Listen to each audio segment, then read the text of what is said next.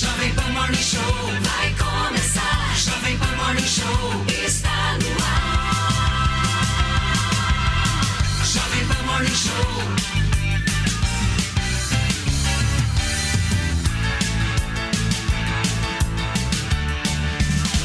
Jovem Pan Morning Show.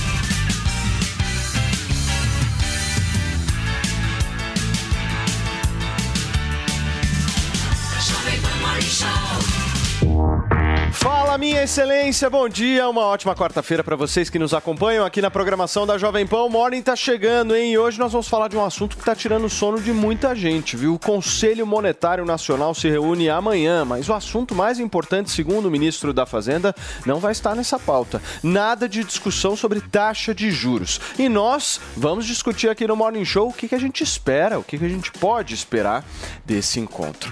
Certo, meu querido Felipe Campos? Afinal de contas, uma pesquisa sobre desigualdade aponta que as rendas mais altas se concentram em Brasília.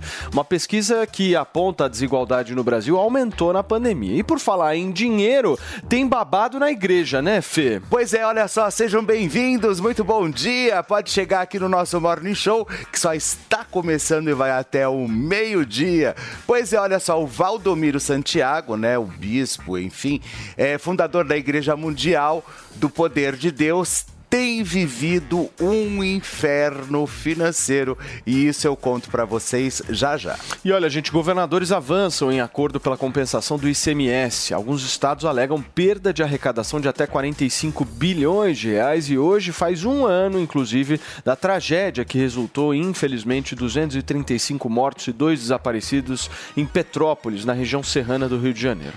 É, essa tragédia ela completa um ano. E a pergunta que o Morning Show vai fazer hoje é por que a demora na justiça para que ela seja feita. Mas tem muito mais, viu, hoje no programa. Tem uma fofoca quentíssima de quem poderá ser a nova substituta, inclusive, de Ana Maria Braga, Felipe Pois Campos. é, esse papo já tá rolando desde o ano passado, mas eu tenho uma exclusiva para vocês. Pois é, sim, já tem um nome forte para o lugar das musas da manhã. Obviamente que caso isso tudo se concretize, porque nós sabemos que o mundo pantanoso, principalmente das celebridades, dá uma volta absurda, eu conto para vocês. E, e tem também filmes sobre Gal Costa, que protagoni- protagonizado por So- Sophie Charlotte, ganha pôster oficial e data de estreia nos cinemas brasileiros. Meu nome é Gal, filme estrelado por Sophie Charlotte. E a nossa hashtag de hoje é sobre a possível dança das cadeiras. Então vamos lá, use e abuse da nossa hashtag sem moderação.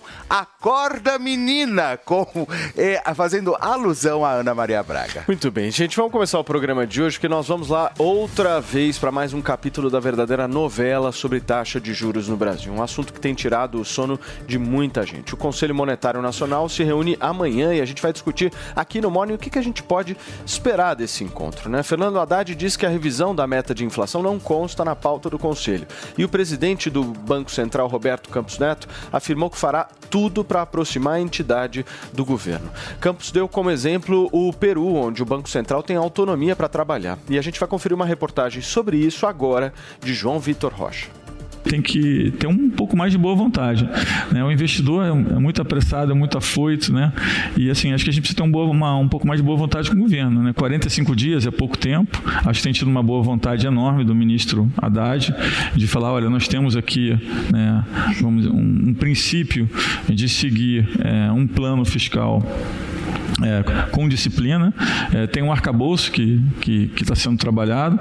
Tem já já tiveram ah, já já foram é, elaborados alguns objetivos. Porém, Roberto Campos Neto defendeu a autonomia do Banco Central e deu o exemplo do Peru. Segundo ele, o presidente do Banco Central peruano está no cargo desde 2007. A gente sabe bem que o país aqui da América do Sul vive um embrólio muito grande em relação a seus presidentes. Alguns foram impeachmentados, alguns chegaram até ser presos. Existiu diversas passeatas, diversas manifestações nas ruas contra a política lá do Peru. Algumas pessoas chegaram até a ser mortas. E segundo o Roberto Campos Neto, mesmo com toda essa confusão, todo esse embrólio envolvendo a política peruana, a taxa de câmbio daquele país não mudou praticamente nada ao longo dos últimos anos. Segundo ele, é justamente porque o presidente do Banco Central tem autonomia para trabalhar lá no Peru.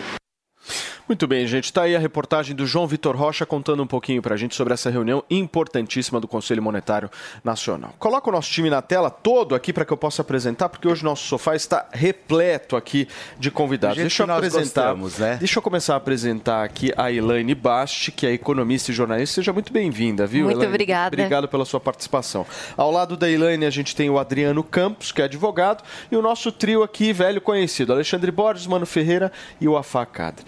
Elaine, eu quero muito começar por você e entender um pouco da tua visão sobre essa queda de braço aí entre Lula e o Banco Central. E do ponto de vista político, como é que essa história vai se resolver? Então, o problema é realmente você colocar a política no meio dessa questão, né? É, o Banco Central, ele é um banco que toma decisões técnicas e você, assim, pode até ser válido você discutir meta de inflação, 3% é baixo, 3,25 tem que ser 3,5, mas eh, com esse é, arcabouço de ataques à autonomia do Banco Central, ataques ao presidente do Banco Central, isso ganha um contorno muito grave, que faz é, é, se questionar como é que vai ser a, a, a política econômica daqui para frente. Como disse a reportagem, a gente só tem 45 dias, muitas dúvidas em relação ao que vai ser, uma sinalização positiva em relação a, a uma, a, a, ao acordo fiscal que o Haddad está propondo, aí a gente ainda não tem muitos detalhes, mas o problema é você ter esse contorno político que faz aumentar as tais expectativas de inflação, que são as expectativas de inflação que o mercado tem e que já influenciam hoje aqui para a gente. Porque se o mercado tem uma expectativa de inflação, de que ela vai sair do controle lá para frente, é, ele vai cobrar juros mais altos pelos títulos das nossas dívidas, é, para título de dívida pública do país. Então a gente acaba que já paga um juros mais alto só por essa discussão, só por esse ruído que tem acontecido na parte da política com a parte do Banco Central. Claro. Então a gente é, já paga esse, e a gente tem uma dívida alta. Então é, a, a, gente já está no presente pagando as consequências desse, desse ruído. E isso acaba interferindo nas taxas que a gente paga até no crédito ao consumidor nas taxas que os bancos praticam no fim, na ponta, para a gente. Né? E, e, vamos lembrar que inflação é, não é uma discussão qualquer. Né? Eu sou do tempo, não sei se vocês são desse tempo, em que a gente recebia o salário dia 5 do mês e todo mundo ia fazer uma fila gigante na frente do, do, do, do, do supermercados, todo mundo ia comprar no supermercado e tinham aquelas filas intermináveis, que é porque se você deixasse para o dia 6, o preço estava outro, o teu salário não rendia. Eu sou de uma época que eu via inflação de 80% num mês só. 5 mil por cento ao ano. 5 né? mil por cento ao ano. Então, assim, e, ano. e, e, a inflação, ela não está completamente dominada. A gente teve uma inflação de junho de 2021 até agosto de 2022 que estava ali em volta de 10%. 10% é alto, você está olhando ainda isso, sabe? Ela não está controlada. Sim. E, no fim, inflação descontrolada, a gente sabe no bolso de quem pesa, de quem não consegue se proteger Perfeito. com fundos de investimento, nem nada, Agora, a população mais pobre. Adriano, do ponto de vista prático, o Lula quer abaixar a taxa de juros. O Roberto Campos Neto vai fazer isso? Olha, eu, eu acho que é um, um tiro no pé ele começar logo a gestão dele com tanta uh, sede ao pote, porque o que ele está conseguindo é o contrário que ele está cons conseguindo é atiçar o mercado, é deixar todo mundo em polvorosa, porque a conquista da autonomia do Banco Central, ela não é algo só da última gestão, é algo que está previsto, algo que se pretendia há 30 anos.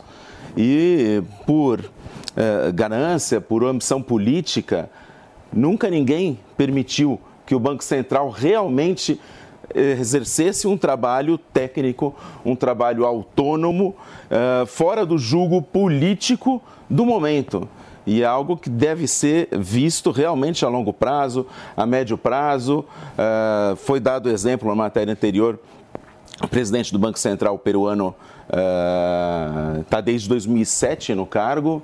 Uh, conseguindo controlar a inflação deles, conseguindo fomentar desenvolvimento nacional. Então, se não houver gestão de longo prazo, a gente não começar a olhar mais como políticas de Estado e sempre como políticas eleitoreiras, uh, realmente a inflação vai estourar de novo. Faz pouco tempo que a gente teve 15% de inflação num ano em que nenhum país que não estivesse envolvido em guerra perdeu tanto poder de compra de forma imediata, né? É porque isso reflete o uso político da máquina pública. Então, realmente, Preocupa, preocupa e, e, esse braço de ferro parece que está só começando. Muito bem. Ale, do ponto de vista político, o Roberto Campos Neto fez uma série de acenos, aí pelo menos vi de uma semana para cá, até na entrevista de segunda-feira lá no Roda Viva, ele fez vários acenos ao Lula. Eu quero entender de você se você acha que o Lula vai fazer algum tipo de aceno a ele e a gente vai ver uma certa reunião entre os dois, uma aproximação um pouco maior a partir de agora. Não, vai ter com certeza, porque é, no fundo grita-se de um lado, grita-se de outro, mas eles vão chegar a um entendimento. O que é bom nesse momento é uma discussão de alto nível. Acho que o Brasil estava cansado de gritaria. Eu brincava que o Brasil ficou muito tempo com heavy metal, estava na hora de um pouco de bossa nova, entendeu? Então, assim, é, é, claro que divergências de opinião vão sempre existir, e nesse caso específico, a autonomia do Banco Central, e você ter no Banco Central alguém como Roberto Campos Neto, alguém com uma visão conservadora liberal da economia, alguém que está segurando essa sanha gastadora inflacionista da esquerda, é ótima para o Brasil. Então, tá, o, o Roberto Campos Neto é a pessoa certa no lugar certo, na hora certa, é a pessoa que está ali exatamente para puxar esse freio e, e não deixar. Não, porque os, mudança de política econômica é uma coisa que pode acontecer. Claro, nenhuma política econômica é algo sacrossanto que está nas pedras do, do Sinai.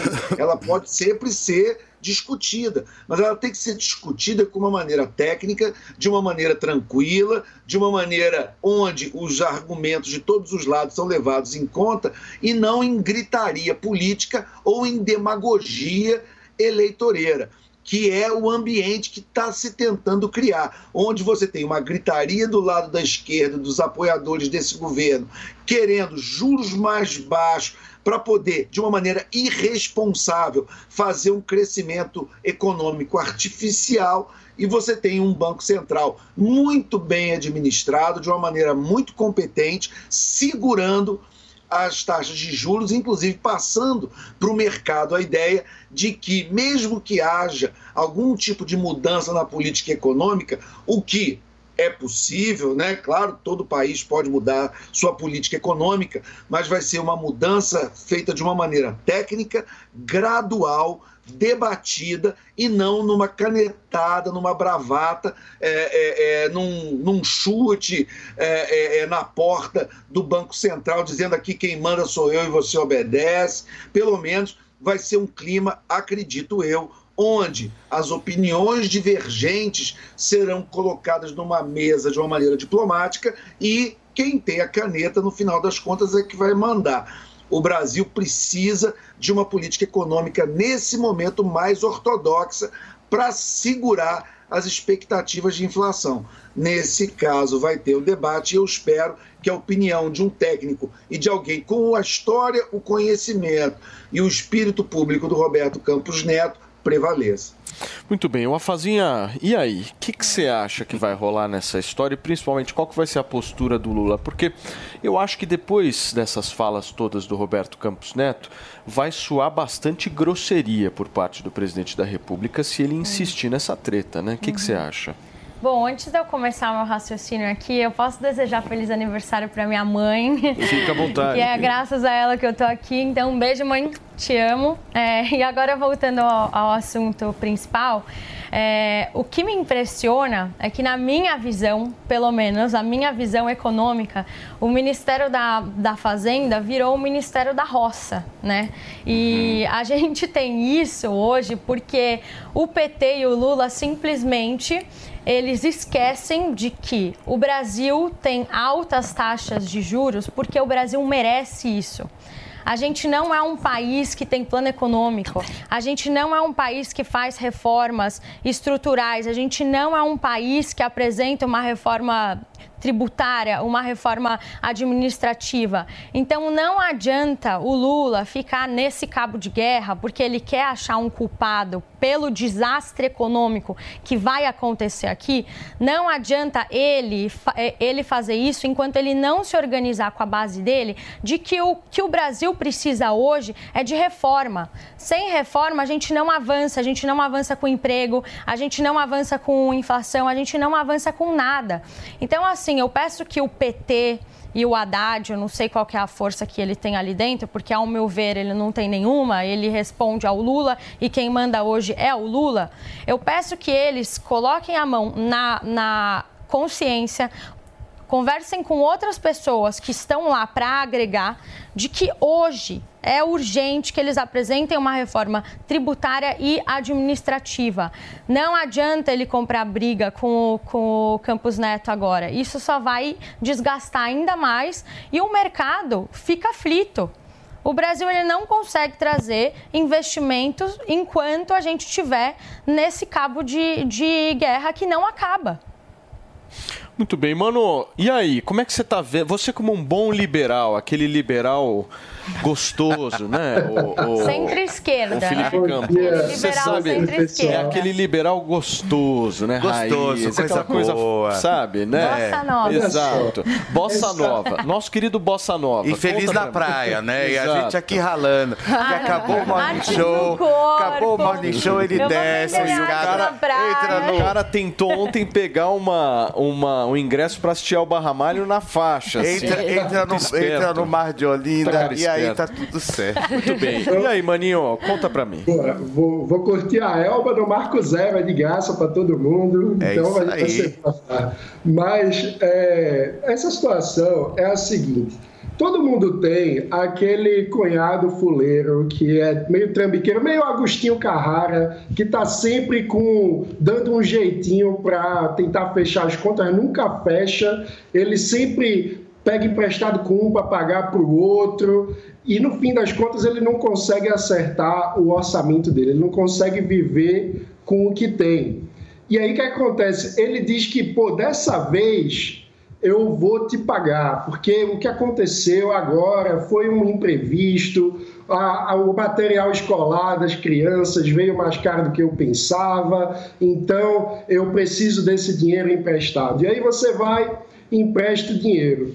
Ele promete que vai pagar daqui a um tempo. Quando chega lá o tempo, ele diz: pô, mas agora teve outro imprevisto, eu não vou conseguir te pagar, eu pre- preciso de mais prazo. Ou seja, ele vai sempre postergando essa dívida para frente. E você que emprestou dinheiro, vê que apesar dele vir sempre com um discurso de um sofrimento muito grande, ele está lá no Instagram, de vez em quando, fazendo aquele churrasco com uísque caro, com a picanha que não é a picanha do Lula, é a picanha cara. Ou seja, ele não está sendo responsável com os gastos.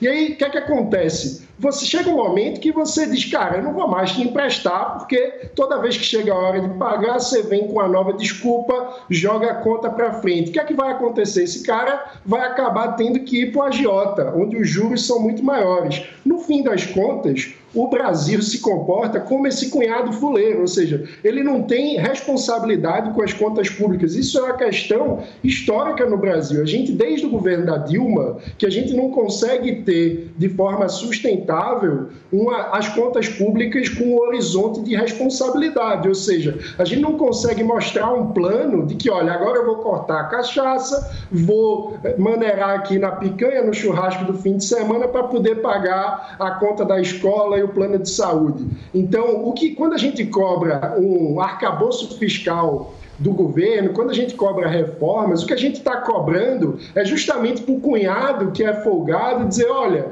qual é o teu plano para conseguir me pagar de verdade e parar de enrolar? Então, essa é a questão. Então, o Lula está se comportando como um cunhado folgado que, no lugar de assumir a dívida, ele chega e diz, ah, não, baixa aí o juro que está me cobrando na marra, porque eu não vou ter condição de pagar, eu não tenho culpa, isso tudo é herança maldita, herança maldita do que deixaram para mim, então a culpa nunca é do, do cunhado, o governo brasileiro nunca assume a própria responsabilidade, então é, é isso que está em jogo, se a gente vai conseguir tratar desse tema a sério, fazendo é, responsabilidade fiscal e tendo um horizonte de pagamento das contas, ou se a gente vai continuar é, com essa postura irresponsável do cunhado fuleiro. Agora, vocês sabem que eu estava pensando num negócio, meu querido Felipe Campos, que eu queria compartilhar aqui com vocês. Compartilhe. Até para saber a opinião do nosso time todo aqui. Porque eu acho que todos aqui estão defendendo a autonomia do Banco Central, certo? Acho que eu estou conhecendo vocês dois hoje, mas acredito que vocês também defendam, né? Mas eu tenho uma dúvida, minha querida Wafazinha. Eu tenho uma dúvida assim real. Porque o mandato do Roberto Campos Neto vai acabar lá para 2024. Quatro. é isso? Final do, de 2024, praticamente. Tem mais dois anos de mandato. Ou seja, o Lula vai indicar o próximo, certo? mais perto, dia 28, Então. vai indicar dois diretores do Banco Central. Pois é, eu tenho uma, uma dúvida, câmera close aqui, uma dúvida. Se o Lula, por um acaso, vier a indicar a Dilma para o Banco Central, vocês vão defender a autonomia? Gostou da pergunta? Eu acho que a Dilma não sai de onde ela está, com um salário bom, Não, ela conseguiu referi- eu me fora referi- dos holofotes. Eu me referi a. Mas é isso. Eu me referi a é Dilma, isso. mas assim, pega um exemplo de uma Dilma e vocês vão continuar Mas a Dilma é muito amiga. A? Dilma. Porque uma coisa. A Dilma é amiga do Lula? Não, eles estão tretados. Ele mandou ela pra China por Não, causa não, disso. eu tô falando sério. Ele, ele E ETs comprou a distância da Dilma. Você tá, tá- tá bem paga para ficar longe. Eu não estou querendo criar tumulto aqui de maneira nenhuma, mas é muito fácil hoje defender a autonomia do Banco Central quando você tem um técnico, absolutamente técnico, um cara da área, que não se submete aos seus desejos. Só que É, vocês é. acham que isso vai ser mantido? Mas o presidente do Banco Central não decide sozinho a taxa É, de juros, né? É um comitê de política é? monetária, né? Mas aí aí- aí depende dos sentar lá, diretores. vocês vão falar, o Banco Central tem que ser autônomo? Eu acho que a questão da Tem autonomia certeza do... que não, eu tenho certeza que ali o Não, negócio eu não muda. acho que vão O discurso acontecer é críticas, não, mas a gente tem que pensar a longo prazo. O problema do brasileiro é que a gente é muito imediatista. Então, essa coisa, ah, caso ele indique a Dilma, não, a gente tem que. É, Independente continuar quem seja, vamos que deixar a seja Dilma o autônoma. banco Exatamente. autônomo, É. com a Dilma a Dilma. Como que a Dilma está se banqueira. comunicando na China?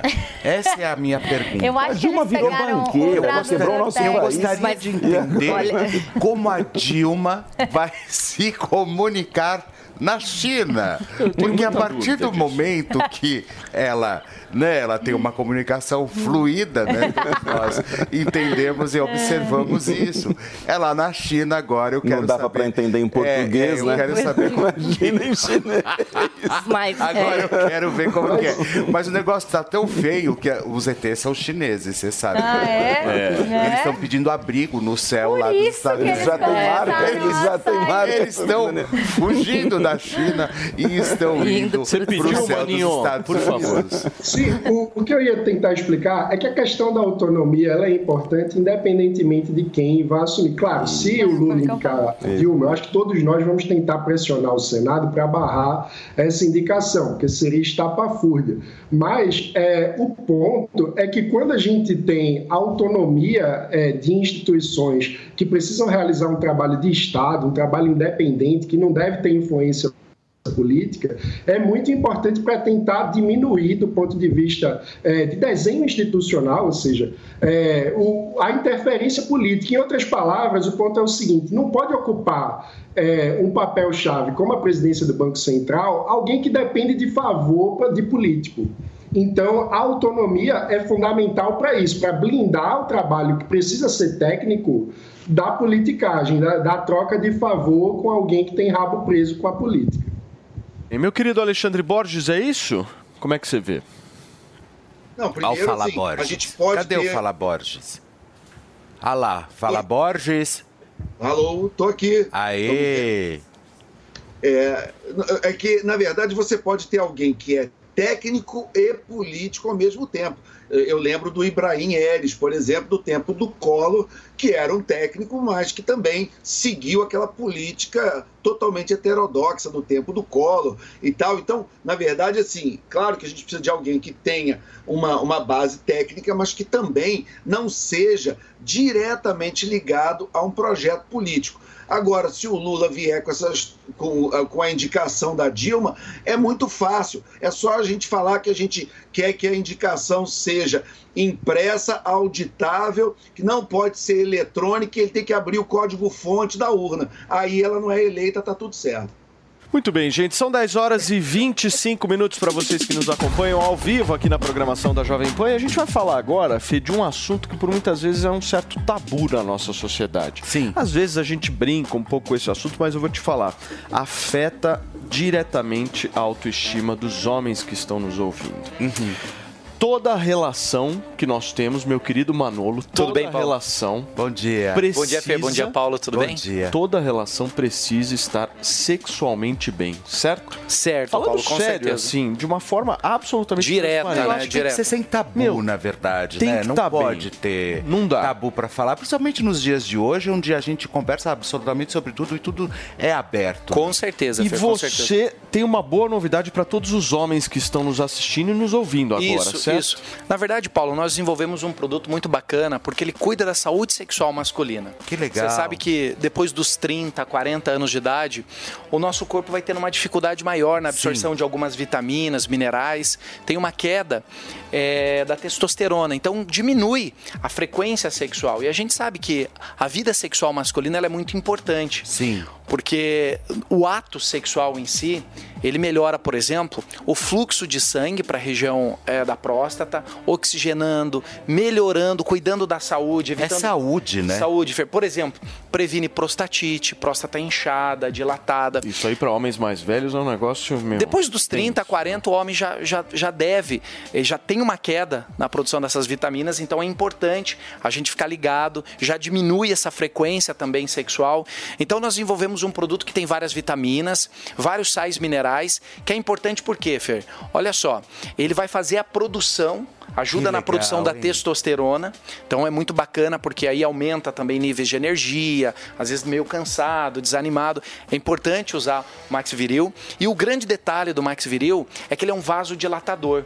Então os homens que estão nos acompanhando agora, o que, que esse produto faz no seu organismo? Ele melhora fluxo de sangue. Então ele vai melhorar a oxigenação. Que faz vai toda a diferença. Faz né? toda a diferença, Paulo. E é um tratamento. É um tratamento, isso. Tá. É um tratamento completo, justamente para melhorar frequência sexual e melhorar fluxo de sangue. Para quem que a gente indica, Fer?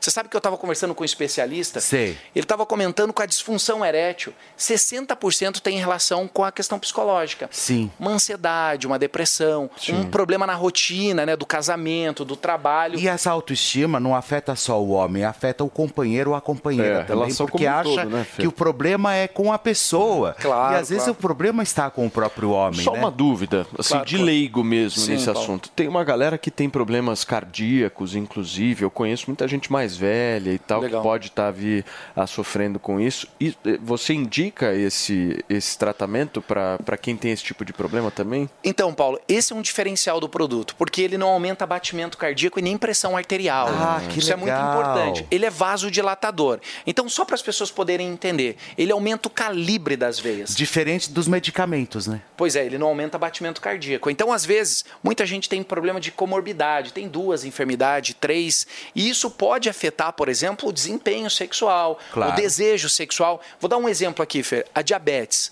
o excesso de açúcar no sangue, pode gerar um problema de disfunção e impotência. Esse produto é muito indicado. Então, ele não interage com o uso de remédio contínuo. Às vezes, o diabético toma aquele remédio todo dia, Sim. quem tem pressão alta, ele não altera o resultado do remédio, não interage com essa medicação, inclusive ele melhora fluxo de sangue. Então, por isso que a gente fala, ele previne doenças na próstata e melhora desempenho sexual. Para quem que, Que eu indico? legal isso, hein? Disfunção, impotência, falta de desejo sexual. Ô Manolo, deixa eu te fazer uma pergunta. Tá aparecendo na tela aí o número para vocês que estão nos ouvindo no rádio. Pega esse telefone e liga agora no 0800 015 1313. 0800 015 1313, que aí você adquire esse produto sensacional. Sim. Só que aqui quem senta nesse sofá, meu querido, tem que É dar um bom verdade. desconto. Tem que Você vai fazer um desconto. desconto legal pra gente? Que promoção que dá pra fazer? Tá, vamos fazer o seguinte, até para as pessoas conhecerem o produto, é um Legal. produto diferenciado, como eu falei, não tem contraindicação.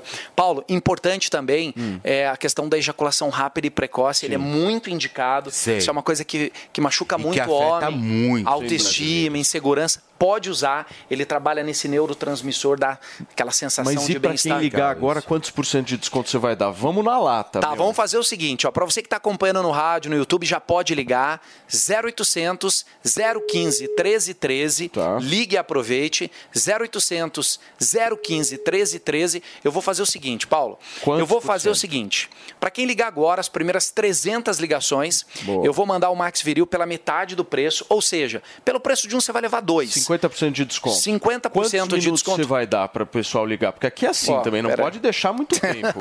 Vamos fazer o seguinte, ó. Vamos fazer para os próximos 10 minutos, 10 Paulo? minutinhos. 10 minutos. Então, gente, pega esse telefone agora, liga no 0800 015 1313 e garante esse produto sensacional que a gente está trazendo aqui no Morning Show. Se por um acaso tá Lançamento precisando aqui no Morning, hein? dar aquela turbinada, É certo, querido vai ficar Felipe Campos? turbinado. Obrigado, Paulo. Um Manolo. abraço, Obrigado, querido. Manolo. 0800 015 1313. Gente, vamos virar a página aqui no programa, na nossa revista, porque o Felipe Campos tem babado, hein? Notícia exclusiva aqui no Morning Show. Fê, quer dizer que temos uma possível, um possível nome para substituir Ana Maria Braga nas manhãs da Globo. Quem seria Olha, este ser na verdade, essa história com Ana Maria Braga já vem rondando desde, desde durante a pandemia, aonde a Globo já tentou várias tentativas ali para tirar Ana Maria Braga e colocar uma outra apresentadora. Acontece o seguinte: Rita Lobo, sucesso no GNT, pode assumir as manhãs da Globo no lugar de Ana Maria Braga. Pois é, não é de hoje que o namoro entre Ana Maria Braga e Rede Globo de televisão está subindo, vamos dizer que no telhado. E todas as tentativas, pessoal, já foram armadas para que a saída de La Braga fosse sutil, mas de nada adiantou. A loira é dura na queda, Ana Maria é dura na queda. Ela vai lá, ela briga pelo horário dela e tá certo. Ela não quer largar o osso de jeito nenhum. A E Rita aí, o Lobo que- é gente boa, né? Eu gosto Eu muito gosto da Rita dela. Lobo. Mas só que desta vez o que aconteceu? A Globo pegou pesado e encomendou uma pesquisa sobre Rita Lobo e o resultado foi surpreendente. Porque ela, ela faz lá o sucesso, que já é um sucesso, a cozinha prática lá no GNT, e ela, é rece... e ela ensina receitas para lá de saudáveis. E alavancou um- uma grande audiência para o canal fechado e o resultado das pesquisas apontaram Rita Lobo como uma grande, uma grande manobra para as manhãs da Rede Globo no lugar do Mais Você. A audiência de Rita Lobo no canal GNT supera as expectativas do canal e a quantidade de anunciantes prontos para acompanharem a ex-modelo na TV aberta também é grande. E as simulações comerciais feitas com algumas marcas mostraram que Lobo começaria com êxito no canal dos marinhos e a audiência. Segundo o planejamento estratégico, também seria incrível para as manhãs a contratação de Paola Cara para acompanhar Ana Maria Braga nas, na- nas manhãs, mas não deu muito certo. Não rolou, Fê? O pessoal parece que não, não curtiu muito a, a Paola Carosella. Eu, prat- praticamente... Paula Carosella não é ninguém que se envolve em política, né? É, eu, na verdade, assim, tá super eu, out, assim, eu, tema, né? na verdade, eu, eu não curto muito a Paola Carosella. Ah, não fala assim. Eu Só não porque ela é curto argentina? muito, não é isso. Eu acho que ela, ela tem uma antipatia. Não é, não que ela é, ela é antipática. Não, ela só tem uma antipatia e não é antipática. Eu acho que ela não tem, ela não tem aquele approach com o público. Approach, pronto, alcancei você, ô Paulo Martins. E aí, o que acontece é o seguinte, e aí Paola Carosella ficou nessa história toda e agora Ana, Ana Maria Braga, né, que segundo fontes é o fato de que Ana Maria Braga não ter aceitado a parceria pelas manhãs ali da Globo com a Paula Carosella. Mas de vez em quando ela salpica a Paula Carosella, porque queriam colocar a Paola diariamente no Mais Você. E aí Ana Maria Braga falou: não, diariamente comigo não vai fazer. Vai fazer empanada lá na- no Itaim, aonde você quiser. Agora comigo você não vai fazer. Você vai é, ficar quietinha e de vez em quando ela Você leva. sentiu uma ciumeira Ela também. leva a Paola de vez em quando, sabe por quê? Eu acho que só pra falar que tá tudo bem, Sabe? Fazer aquela política que, que você sabe, porque você é político. Claro. Eu sei como que Bem você eu, né, trabalha. Felipe Campos? Eu sei muito bem como Claro. que você trabalha. Aí, aí acontece que aí ela põe lá a Paola de vez em quando, inclusive colocou ontem a Paola Carosella lá no Mais Você. Mas essa foi, olha, vamos ver, porque eu gosto muito da Rita Lobo, viu? A Rita Lobo, ela é excelente. Eu acho que seria um nome assertivo para as manhãs da Rede Globo de televisão, a Rita Lobo. Muito bem. Turma, vamos girar o assunto porque agora a gente vai falar sobre ICMS dos combustíveis, mas antes nós estamos ao vivo aqui nesta quarta-feira, são 10 horas e 34 minutos. Sempre que algo nos emociona, nossa primeira reação é compartilhar com quem gostamos. Essa é a receita de sucesso do restaurante Trebiquieri, recomendando e sendo recomendado há mais de 10 anos. Venha nos visitar. Reservas pelo telefone 11 3885 4004 ou no nosso site trebiquieri.com.br.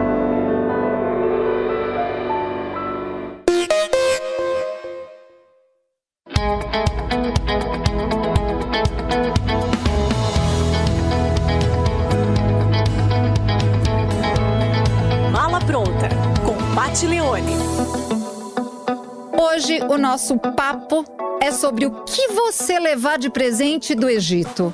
Que tal saber um pouco do famoso mercado Canel Khalili, na cidade do Cairo? O bazar é barulhento, cheio de gente e muito colorido. As lembranças clássicas, como estatuetas, chaveiros e outros itens decorativos, podem ser adquiridos nesse mercado. Ruelas apinhadas de lojas com todo tipo de mercadoria. Aqui é comum barganhar. Não se engane, se te pedirem 10 libras egípcias por algum produto, com certeza você poderá levar seu presente para casa pela metade do valor. Aliás, a moeda do Egito é a libra egípcia. Um real equivale a quase 4 libras egípcias. Bom, né? Dá para levar muitos presentinhos para casa. Vale também dar uma paradinha no El Fishawi, que é o café mais antigo do Cairo, decorado com grandes espelhos e móveis antigos. Aqui parece que o tempo não passou. Quer conhecer mais desse destino? No programa Mala Pronta, você assiste às 14 horas aos sábados, com reprise às 11 horas no domingo, no canal Jovem Pan News, na sua TV por assinatura e no aplicativo Panflix.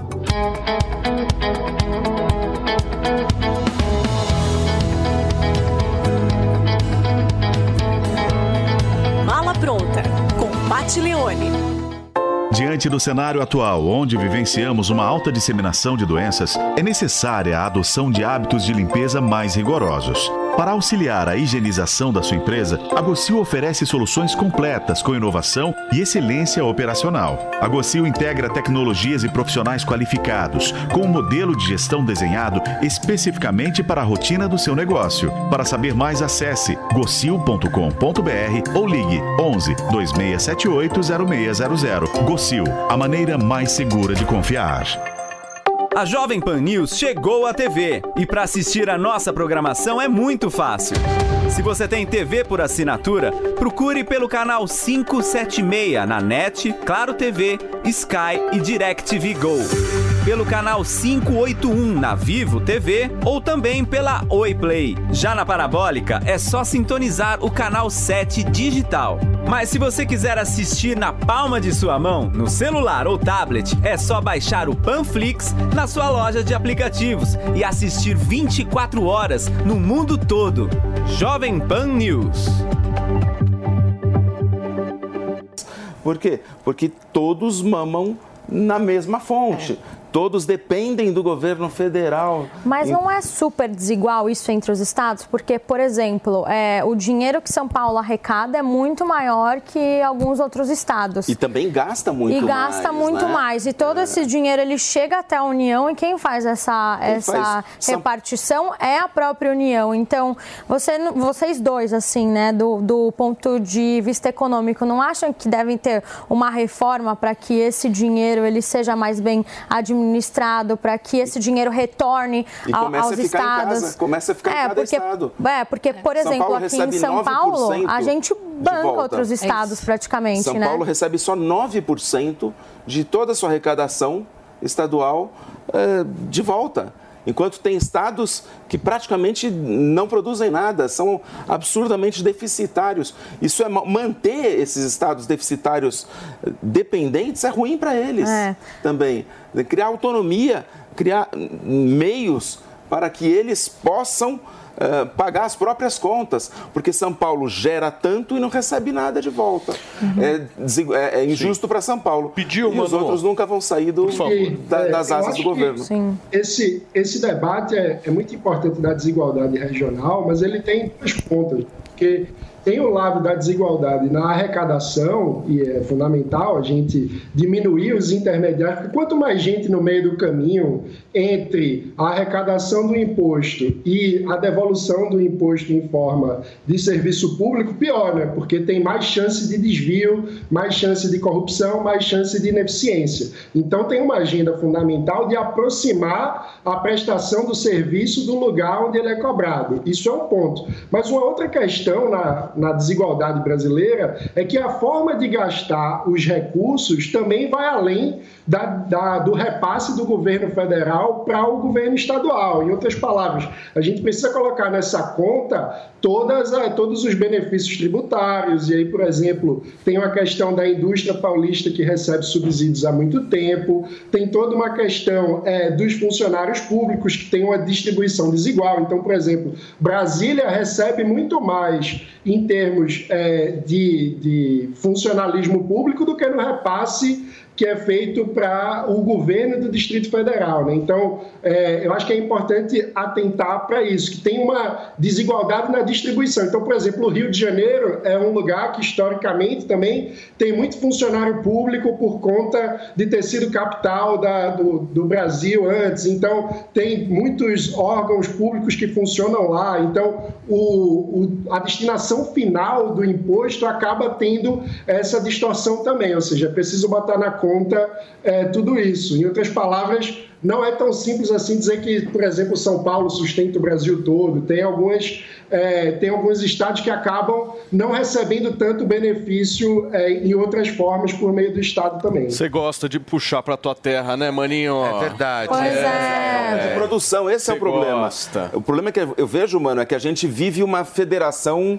de mentira. A É. gente é uma república federativa que não dá autonomia aos seus E estados. muitos estados né? não têm um, desenvolvimento econômico tão avançado quanto, quanto São Paulo. E não vão conseguir se Então desenvolver ficam mesmo. atrás mesmo, É. né? Você vê um estado riquíssimo como o Amazonas, que se tem um? IDH baixíssimo.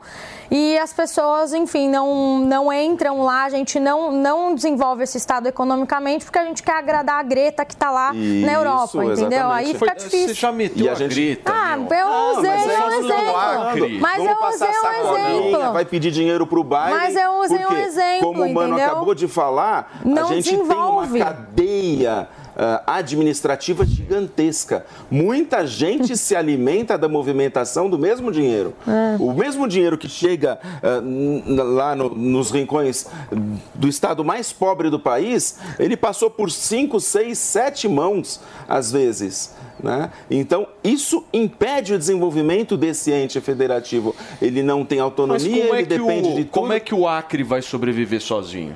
Não é sobreviver sozinho, ele tem o pai.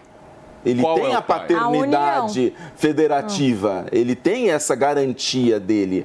Mas se o orçamento dele for sempre triangular, ele depende da União para isso. Depende da União para aquilo. Estamos vendo interferências do Supremo no TODES, estamos vendo interferência do Supremo no ICMS, que agora permite que o Maranhão não deduza. Estamos vendo toda a interferência do Banco Central. Então os trabalhos não são técnicos, eles têm sido interesseiros.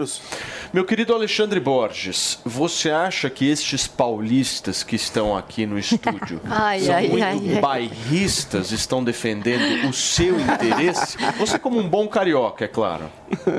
Bom, em primeiro lugar, eu morei metade da minha vida em São Paulo, amo São Paulo, minha filha é de São Paulo, então eu não, eu tenho dupla cidadania, tá? Aquariano. Aquariano, gente Inclusive, boa. no sofá hoje. É. O Ale é aquariano também? Eu também. Aquariana também. Olha, Opa, olha ó, aqui. aquariano, aquariano, aquariano, aquariano. Rapaz, Só gente isso é fina. uma revolução. O Jânio Quadros era Por favor, aquariano. Alexandre Borges, a palavra é sua. Mas eu gostaria de lembrar que na hora que a gente for fazer essa conta, por exemplo, o Rio de Janeiro produz algo como 80% do petróleo do Brasil e é tosqueado todo ano. É, é, é, o Rio de Janeiro é, é- é um emirado árabe em termos de, de, de produção de petróleo. Poderia ter um- um- uma, uma, uma quantidade de dinheiro dos royalties muito maior do que tem hoje, e ele também é vampirizado por causa disso. Então, assim, se a gente for discutir esse assunto, acho que é, um, é uma boa discussão, podemos discutir, mas vamos discutir todos os lados, de todos os estados, vamos fazer um equilíbrio onde você consiga ter, por um lado, em federação, imaginando um estado federativo, onde onde você tem produção, uma parte dessa produção em termos de impostos, é claro que fica, mas também dentro do pacto federativo você consegue ajudar alguns estados que momentaneamente ou historicamente tenham problemas de desenvolvimento, porque se você for olhar na história do país, nos últimos 100, 200, 300 anos, esses estados foram tosqueados e vampirizados por outros estados que hoje são ricos e aí acham que são ricos desde o Neolítico. E não são. De repente, houve, é, por exemplo, a, a indústria automobilística foi toda colocada num estado, o que deu muito dinheiro especificamente para São Paulo. Então, assim, a gente tem, e eu, eu amo São Paulo, eu acho que São Paulo tem todo o mérito de ter todo o dinheiro que tem, que, que, que tenha. Eu amo São Paulo. Mas se é para ter essa discussão, vamos ter uma discussão histórica, vamos entender como nós chegamos a esse ponto e o que, que pode se fazer para olhar daqui para frente, para que a gente chegue a uma situação de equilíbrio é, que, que não seja também prejudicial a quem historicamente não foi privilegiado e de uma hora para outra toma um tapinha nas costas e diz: agora se vira aí, negão. Também não é assim, né? Muito bem, pediu, Mano, por favor. Um ponto importante nesse debate todo é que a gente precisa fazer com que isso tudo fique mais acessível para quem importa, que é para o ouvinte que paga essa conta. Ou seja, a gente tem que conseguir simplificar o sistema tributário brasileiro, a cobrança de impostos, para que o pagador de imposto, que quer dizer todo mundo, entenda quanto está pagando e para onde está indo o dinheiro. Ou seja, que a gente tenha cidadania fiscal. E tem evidência científica de que quando o cidadão sabe o que é que está pagando, aumenta a cobrança, aumenta a eficiência, porque o cidadão vai lá, ele passa a ter consciência de que é ele que está pagando essa conta, sabe para onde está indo o dinheiro dele e quer ver o dinheiro bem gasto. Então, isso aumenta a cidadania, aumenta a participação e melhora a eficiência da máquina pública. O Brasil, infelizmente, acaba é, fazendo uma série de ilusionismo, cria um, um labirinto para tornar isso tudo muito difícil e fazer o cidadão não entender a conta que está pagando. Muito bem. Turma, olha só, vamos girar o assunto por aqui, porque os ensaios das escolas de samba do Grupo Especial estão acontecendo em vários pontos da cidade de São Paulo e a Camila Pavão foi ver de perto a Eba! Império da Casa Verde. Pois é. Confere aí. Cadê a Camila? A escola de samba Império de Casa Verde, que existe há 28 anos, foi quase campeã no Carnaval de 2022. As cores azul e branco, o tigre e a coroa e a alegria dos membros são marca registrada. O samba enredo pra gente foi um presente muito grande esse ano. A gente só tem que agradecer os compositores. É, foi muito bem pensado, muito bem elaborado.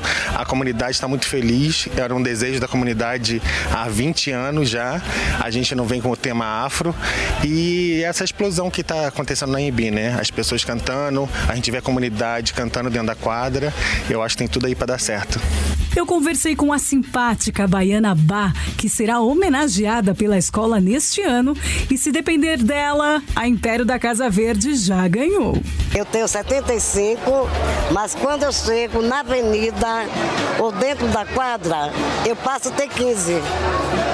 É verdade, eu me sinto com 15 anos, com todo gás, com toda a força que eu tenho dentro de mim, na certeza que nós vamos ser campeãs.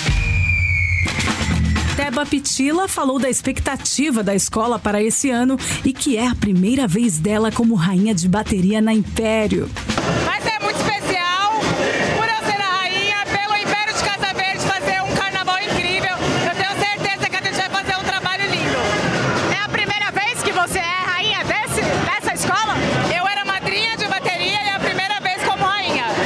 Império de Casa Verde, que faz parte do grupo especial, estará no Sambódromo do Anhembi no dia 18 de fevereiro e será a quarta escola a entrar na avenida com direito a muita grandiosidade nas alegorias.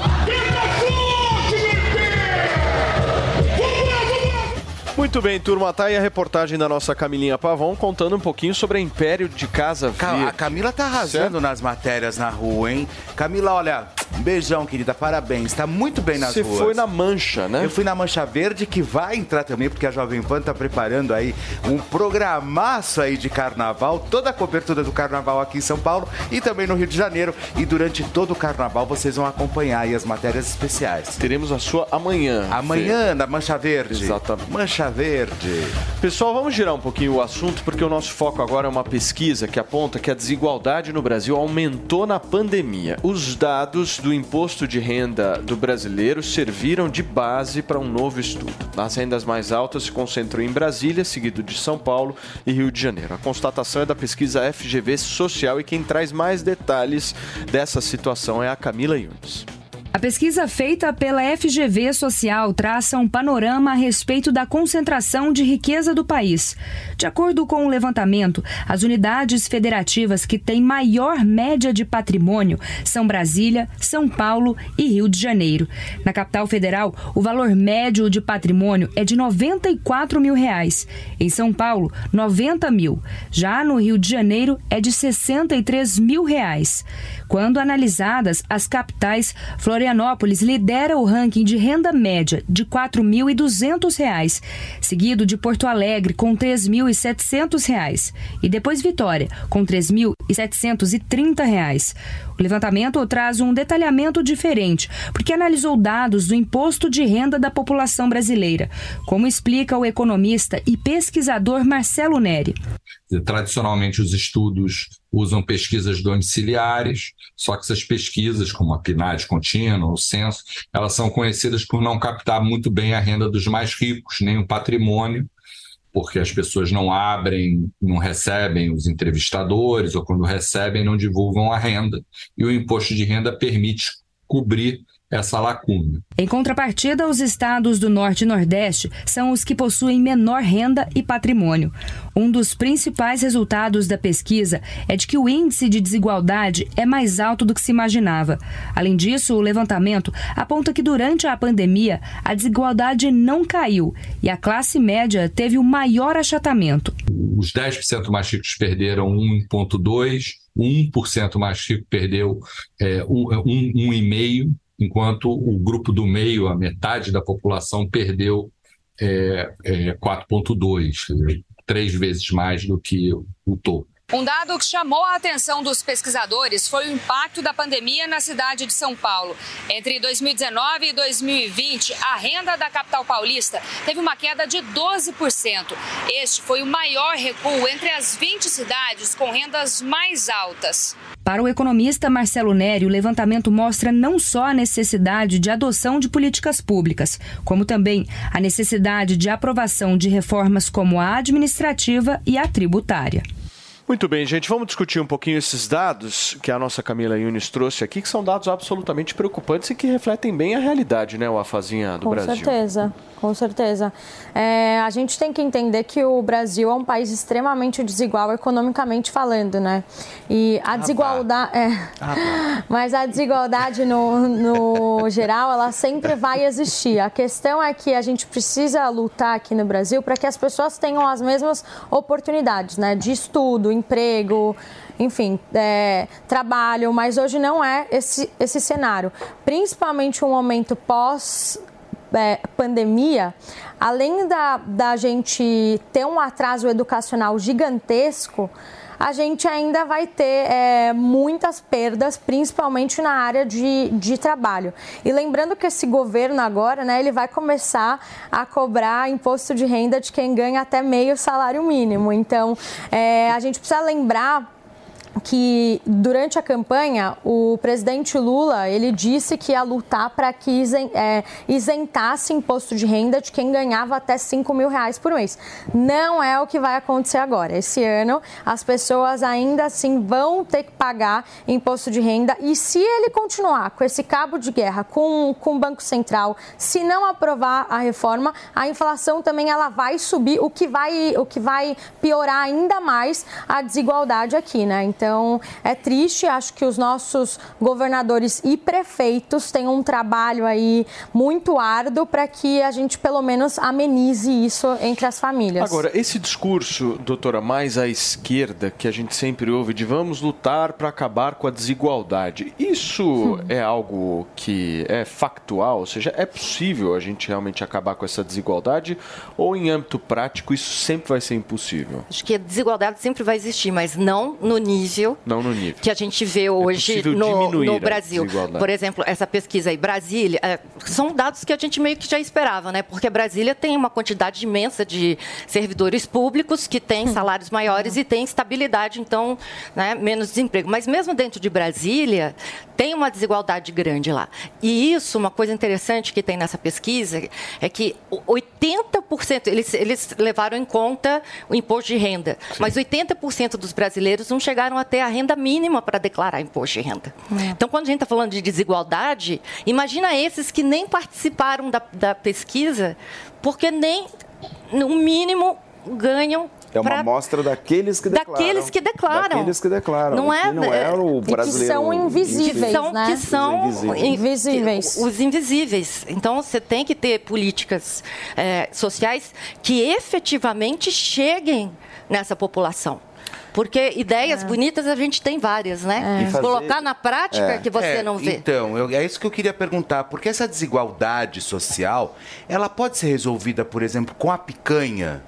Esse que é o problema, não. né? A pessoa pensava que ia comer picanha, agora vai ter que pagar imposto de renda. Mas não é nem né? é. Então, esse é o nosso ai, problema. Não é começar a tributar o mais novo para poder inseri-lo na estatística, é fazê-lo ganhar mais para que chegue na faixa mínima de tributação. E aí a gente é. fala de novo de inflação, que foi o assunto nosso do início. A inflação corrói principalmente a renda de quem ganha menos. Exato. E aí, é, duas coisinhas para a gente colocar na agenda de economia. Dia 28 vai, vão sair dois dois diretores de política é, do Banco Central, um de política de fiscalização, que é um cargo mais burocrático, o outro de política monetária, que é uma coisa muito importante. Então, quem escolhe é o Lula. A gente vai ter uma sinalização importante Sim. do que vai vir daqui para frente. Ale, deixa eu te fazer uma pergunta, até buscando essa compreensão. Né? Esse discurso, que por muitas vezes é um discurso mais fofo do vamos acabar com a desigualdade, hum. na prática ele encontra vários obstáculos. Que tipo de discurso seria honesto nessa questão? Ou seja, a sociedade ela vai assumir que a desigualdade ela existe de uma vez por todas ou não? Olha, isso está até na Bíblia. Jesus Cristo falou: sempre haverá pobre entre vocês. Quer dizer, a gente tem que combater a pobreza. Mas para levar a, sério que... assim? Oi? Mas para levar tão a sério assim, não. Porque aqui está levando muito a Bom, sério. Se a gente né, não cara? for levar Jesus Cristo a sério. Aqui, aqui está levando muito a sério. Né? Bom, se a gente não for levar Jesus Cristo a sério, sei lá, né? Tudo não, bem. mas eu estou dizendo mas... não levar, não é que não levar Jesus Cristo a sério. Estou falando que aqui no Brasil está levando muito a sério essa questão da ao desigualdade pé da, ao da pé letra, da letra. Isso que ele não, quis dizer. Não, olha só, olha só. É, é, é, eu, eu sei que vocês vão me deixar completar o raciocínio. Então é o seguinte: o que eu estou querendo dizer é o, o, problema é combater a pobreza. A gente, é, é, porque desigualdade, até na Marina de Mônaco tem desigualdade. Tem gente que tem iate maior do que o outro. Então, o problema não é a desigualdade necessariamente, mas você tem pessoas que estão abaixo do mínimo da dignidade que elas precisavam ter de renda para ter acesso à educação, à saúde básica, a transporte, a ter uma vida digna. É, é, é, é, a tal, é a tal sociedade de classe média. É uma sociedade onde as pessoas estão inseridas na sociedade de consumo, com saúde, com educação, com segurança pública, e essa é a luta que a gente tem que fazer, que infelizmente ela é teoricamente misturada com essa com esse discurso da desigualdade que aí se cria muito problema teórico é, os modelos de cálculo muitas vezes têm uma série de problemas. Aquele livro famoso do Tomás Piketty por exemplo tem um monte de furo metodológico que até hoje se debate. Um, um exemplo né? Ele ele por exemplo falava do, do aumento do valor dos imóveis em Londres, querendo botar a culpa nos capitalistas, mas quem tinha é, é, é, impedido a construção de imóveis em Londres tinha sido o governo. E aí o preço dos imóveis disparou. Mas quem criou artificialmente a, aquela escassez foi o governo, não foi o capital, não foi o mercado. Então, aquilo não pode ser colocado, por exemplo, na culpa do mercado. Estou dando um exemplo pequeno. Quem quiser ter um, mergulhar de uma maneira um pouco mais teórica nisso, por acaso aqui está do meu lado o livro do Thomas Sowell, de, é, é, Discriminação e Disparidade. Esse livro é fininho, maravilhoso. Conceitualmente, quem quiser conhecer bem esse assunto da desigualdade, eu acho uma belíssima referência. O Brasil é um país muito pobre, o Brasil é um país que precisa cuidar dos seus pobres, e a minha. A, a, é, é, é inicialmente, o que eu estava falando é só que é claro que a gente não consegue eliminar a pobreza no sentido do discurso populista, demagógico, o que cria mais problemas do que resolve. Você tem muito político que diz vou acabar com a pobreza, e quando você vê no final do governo dele, tem mais pobre do que tinha no começo. Então, vamos fazer o seguinte: vamos lutar para diminuir ao máximo a pobreza e a maneira clara, clássica, liberal, conservadora, direitista de fazer isso é aumentar o crescimento econômico. Vamos gerar mais riqueza, quanto mais riqueza e mais emprego, mais acesso a dinheiro a todo mundo. Essa é o, só, esse só, é o só me dá um minutinho, que querido. Eu preciso ir para um rápido intervalo comercial, são 11 horas e 1 minuto. Na volta a gente continua essa discussão aqui no Morning Show, mas antes você confere quais são as principais notícias desta quarta-feira. PGR denuncia mais 139 pessoas por atos de vandalismo no DF. Ao todo, 941 manifestantes foram detidos e permanecem presos. Haddad diz que mudança na meta de inflação não é pauta do Conselho Monetário. Campos Neto afirmou que quer aproximar a entidade do governo federal. Mortos após terremoto na Turquia e na Síria se aproximam de 40 mil. ONU prevê aumento acelerado com as buscas e resgates sendo realizados. Rio terá esquema de segurança para o carnaval com destaque para as mulheres. Policiamento estará de olho aos assédios durante a festa do Momo. Jogador do Mirassol assume namoro com a cantora Isa. Em publicação na rede social, Yuri Lima se declarou para a cantora.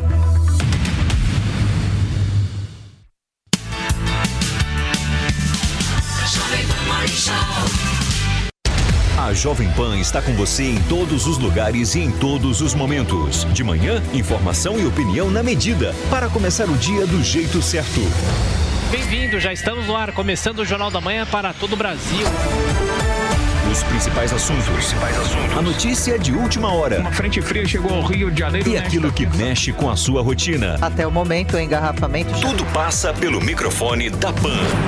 A Jovem Pan está com você o tempo todo, com som e imagem. De Brasília, Luciana Ventura. Certo, Popeta, como é que foi a conversa com o Marcelinho? Do Rio, Rodrigo Viega. Viu só? Acesse jovempan.com.br, baixe o aplicativo da Panflix e se inscreva em nossos canais no YouTube. Jovem Pan News.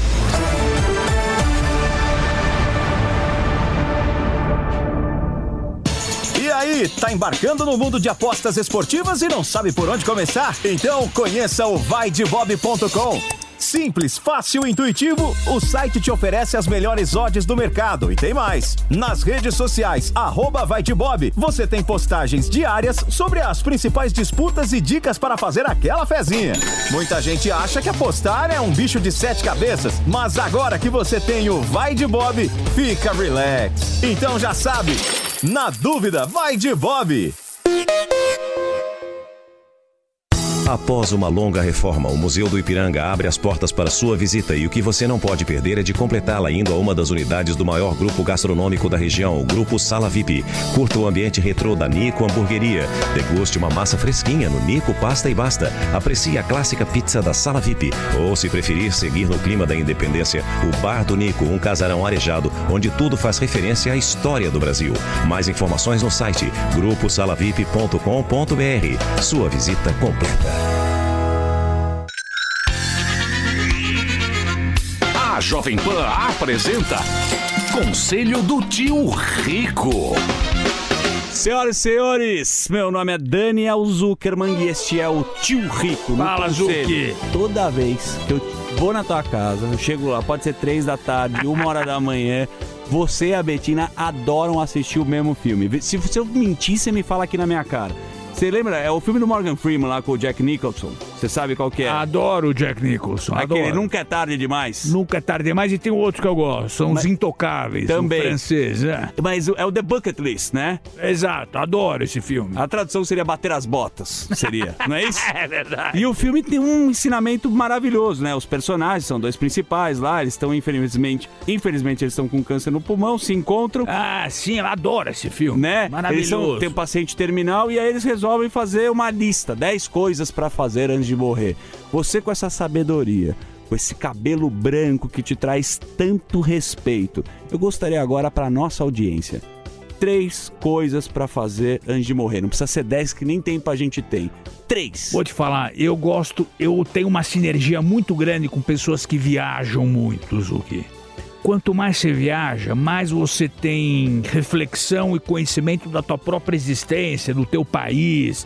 Descobre uma cultura de nova. riqueza, de pobreza, de cultura. Eu adoro. Eu, quem viaja tem uma cabeça completamente diferente. Adoro. E, e um parente, você fala assim, quando você for viajar, vai pra Paris, sai e se perde. Adoro, Você é. fala, vai se perder. não, não pega roteiro. Se perde que você vai encontrar uma galeria, um museu que você nunca viu, vai sentar e ver uma música que você nem sabia que existia. E o- se perde na Exato. viagem. E hoje, com o celular na mão, com uma câmera, você guarda isso e explora cada vez mais. Boa. E aí vem o meu segundo ponto. Qual seria? Conhecimento. Porque Conhecimento. O, porque o cara que viaja e ele tira uma foto de uma obra de arte, ele fala, tá bom, esse artista aqui é, sei lá, Rothschild, mas quem que é esse cara?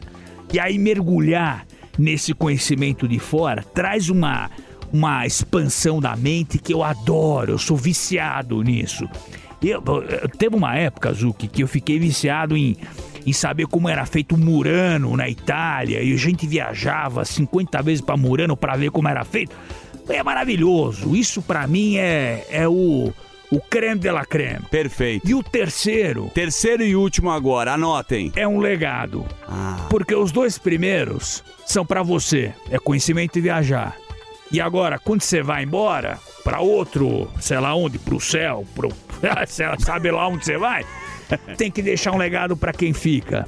Porque o conhecimento ele pode ser transferido para alguém. Você- Mesmo depois que você olha. Por isso que a gente tem um Instagram.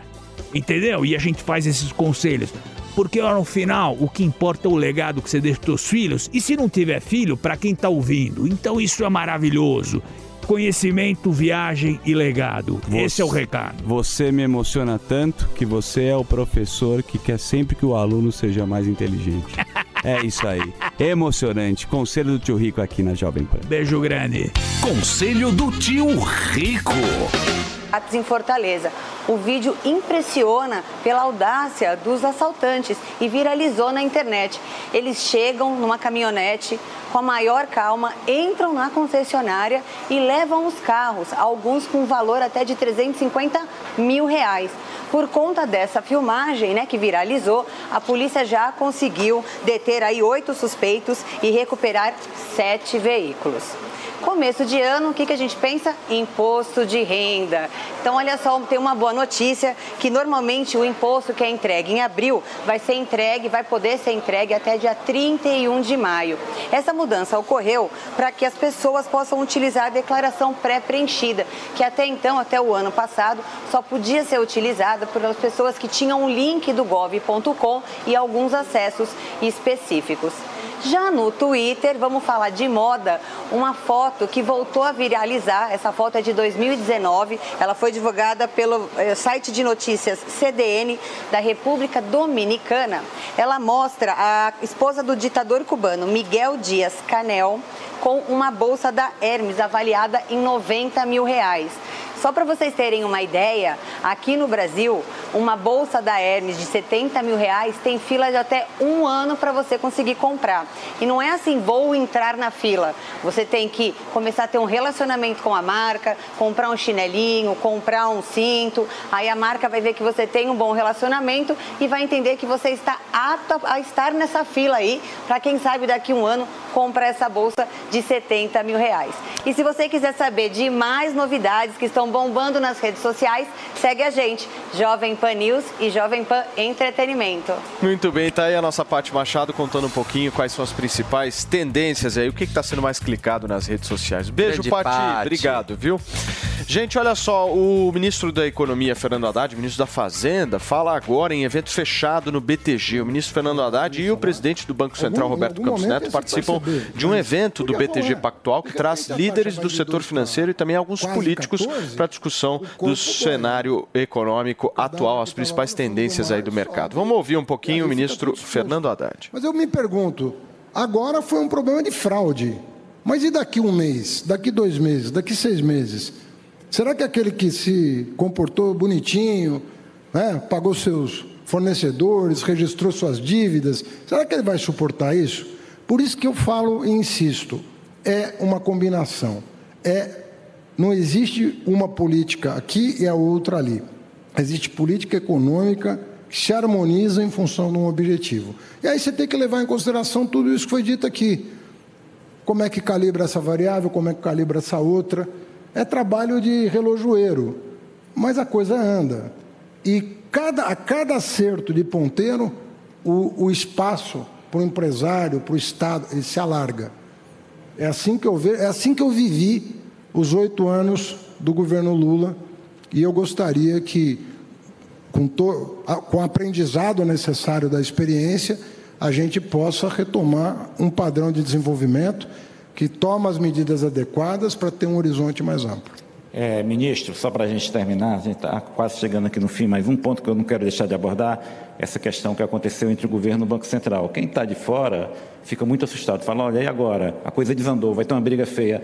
Quem está lá dentro, normalmente eu sei que o que acontece é o seguinte, um pega o telefone e liga para o outro, diz, cara, olha só, se não dá, vamos sentar e conversar, vamos, vamos melhorar aqui a comunicação, que tem um ruído aqui, vamos, vamos se acertar. Isso não, vamos, vamos jantar a próxima semana, Vem um diálogo. Eu já passei por isso do governo várias vezes, às vezes até dei uma declaração de reforma da Previdência que o presidente da Câmara não gostou, imediatamente eu ligava e a gente ia conversar.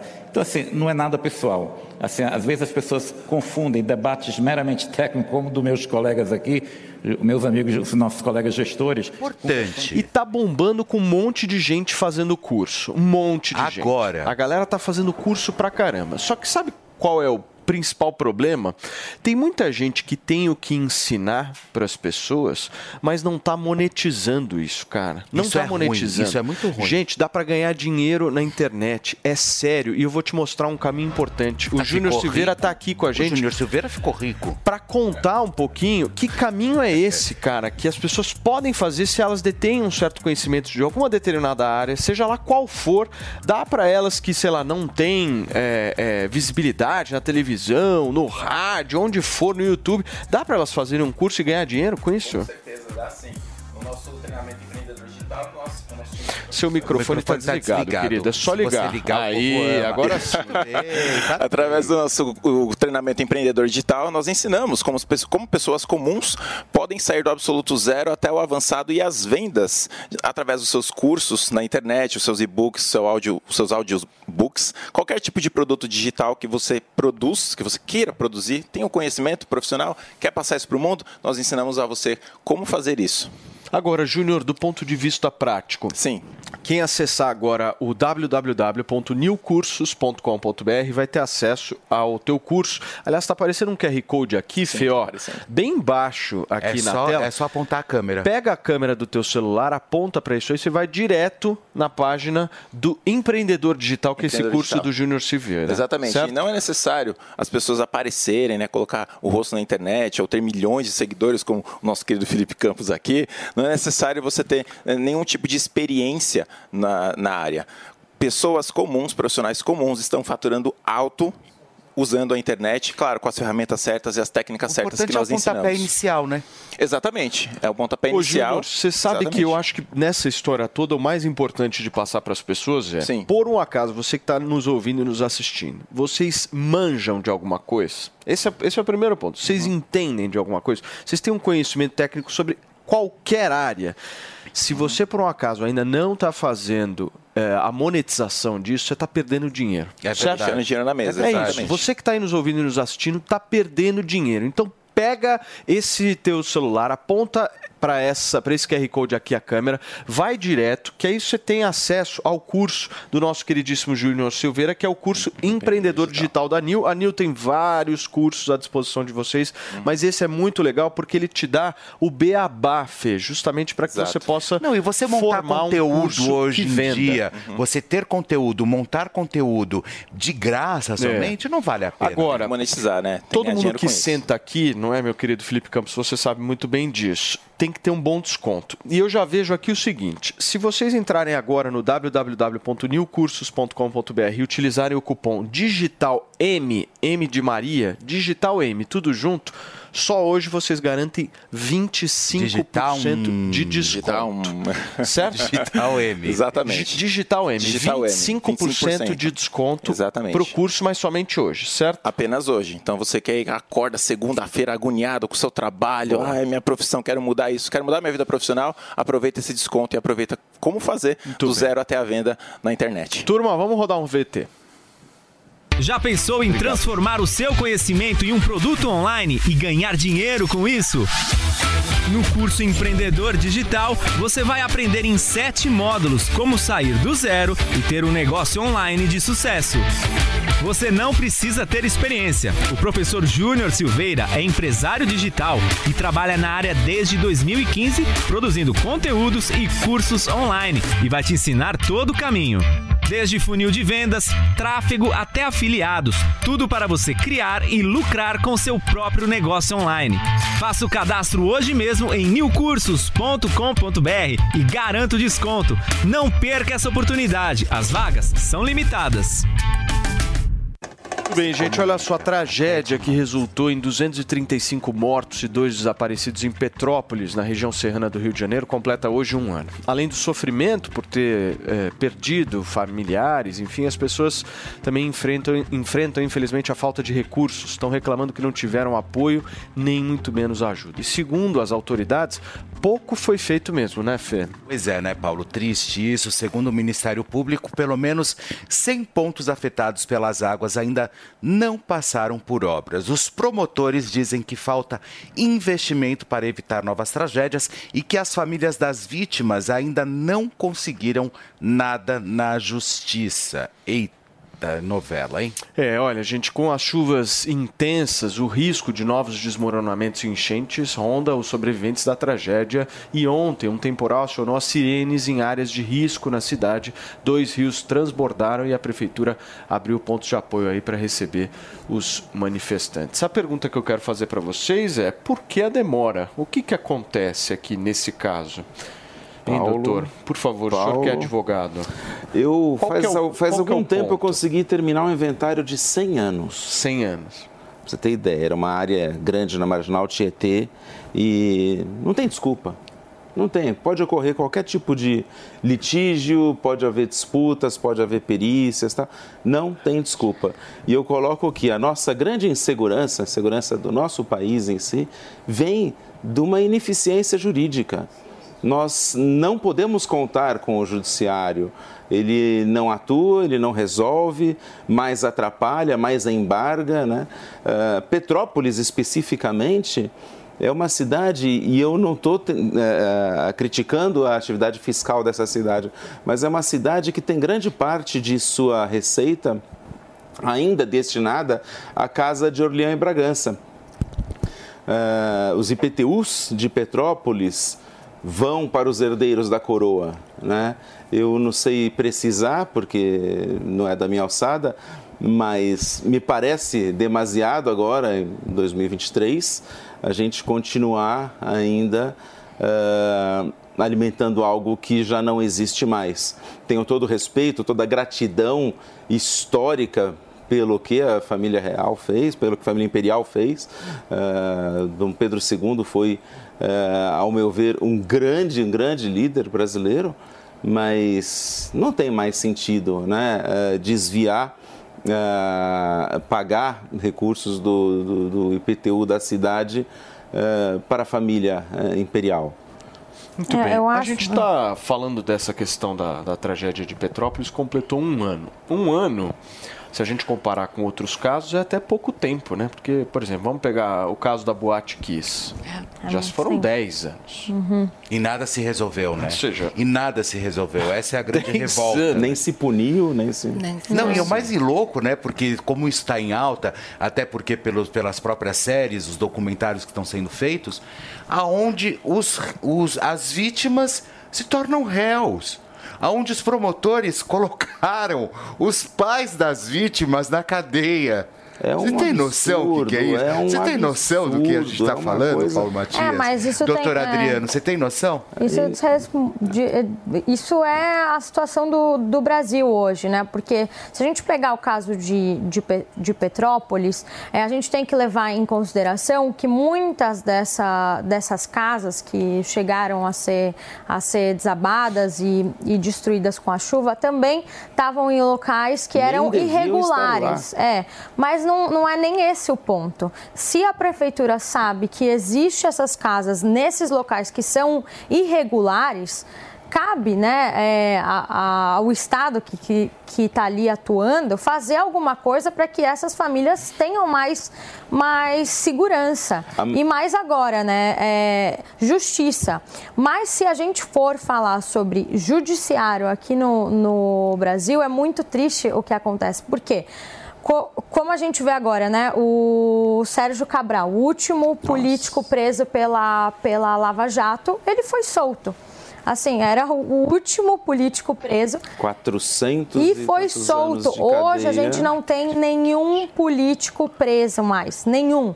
Sem contar que esses políticos eram réus confesso, ou seja, eles assumiram, oi, eu, eu roubei sim, eu, eu fiz isso sim, e mesmo assim eles foram, eles foram liberados. Agora, pergunta... essas famílias que hoje estão em, loucura, em Petrópolis, elas são, elas são mantidas como é, os, os culpados por a isso. A pergunta né? que eu me faço é quando o brasileiro vai deixar de ser tratado como massa eleitoral?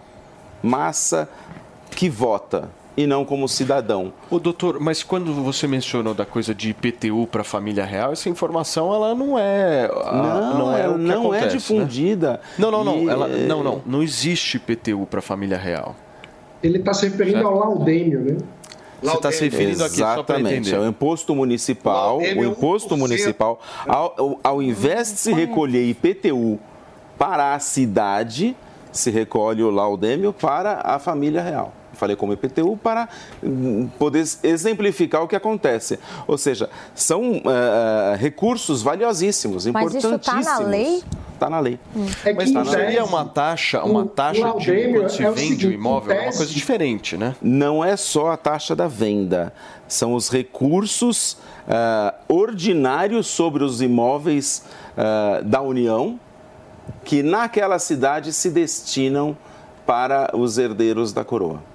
É... Muito bem. Você pediu, mano, por favor. Isso é bom. Eu ia, né? eu ia explicar que, em tese, o laudêmio é o seguinte: é como se os terrenos são da família real, e aí é como se as pessoas estivessem pagando uma espécie de aluguel.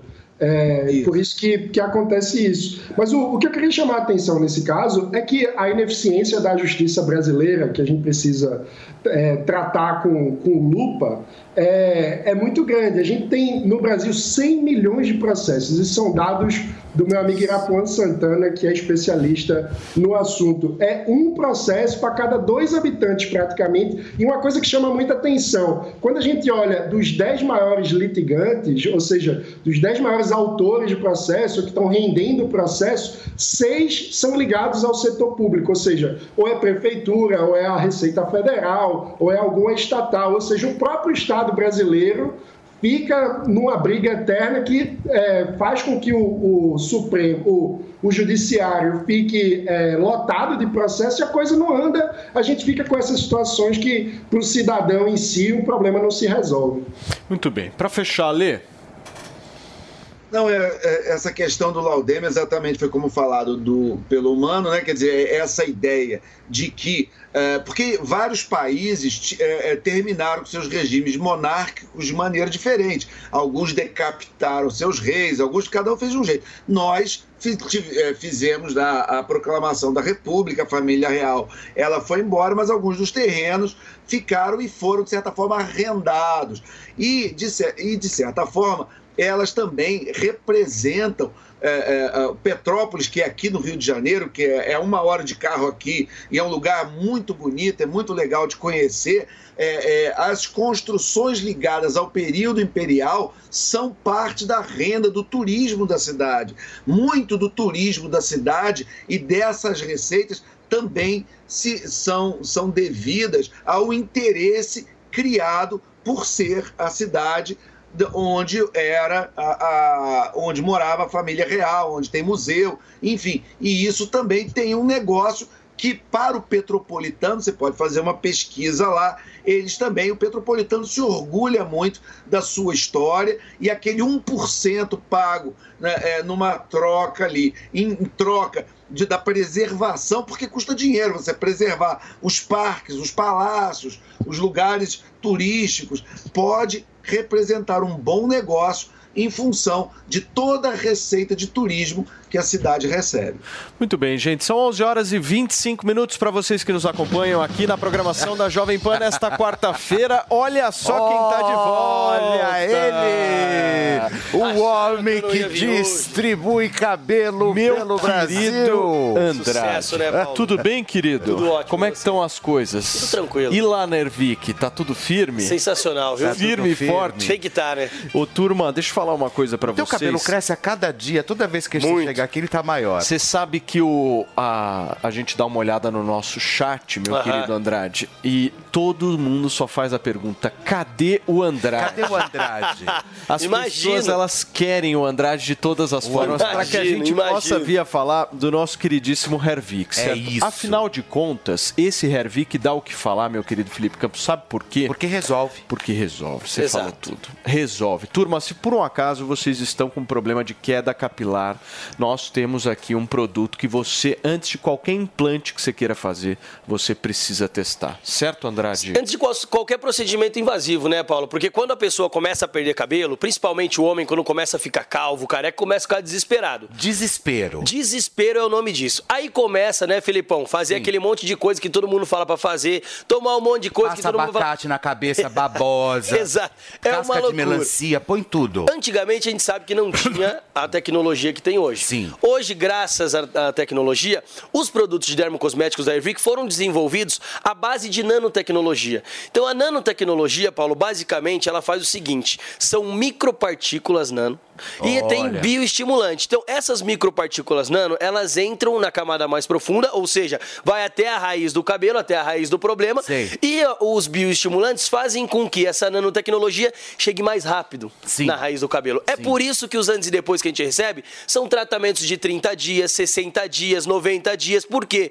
Porque é um tratamento rápido. Você que está perdendo cabelo, às vezes é questão hormonal. Quantos homens aí sofrem por questão e é um genética? tratamento, né? É um Não tratamento. adianta usar uma vez Não só e vale achar dar que vai fazer Exato, mágica, não vale dar migué porque não vai fazer mágica também, É. Felipe. E outra coisa que a gente fala e é sincero com a audiência, Paulo, se não tem a raiz do cabelo, Nem insiste. não, não, adianta. É só implante mesmo. Agora, se tem a raiz do cabelo, o Hervik vai na raiz do cabelo e faz essa raiz produzir o fio novamente de uma forma tecnológica e de uma forma rápida. Mas ah, como mas que vê isso, Exato, Paulo. Ótima pergunta. Como é que você sabe se tem ou não? Claro, tem exames que você faz para saber se ainda tem o bulbo capilar e uma forma mais prática de você fazer. Você que tá calvo, careca, tá com aquela falha, dá uma olhadinha no espelho ou tira uma selfie, dá um zoom. Se você vê, por exemplo, na nossa imagem do antes e depois, é basicamente o que a gente vai explicar agora. A penugem, que é o pelo ralinho, que demonstra ser careca. quase nem aparece. Exato. Essa penugem é sinal de que tem a raiz do cabelo, porque a penugem tá ali, o pelinho tá ali. Claro. Quando você usa o Hervik nessa penugem,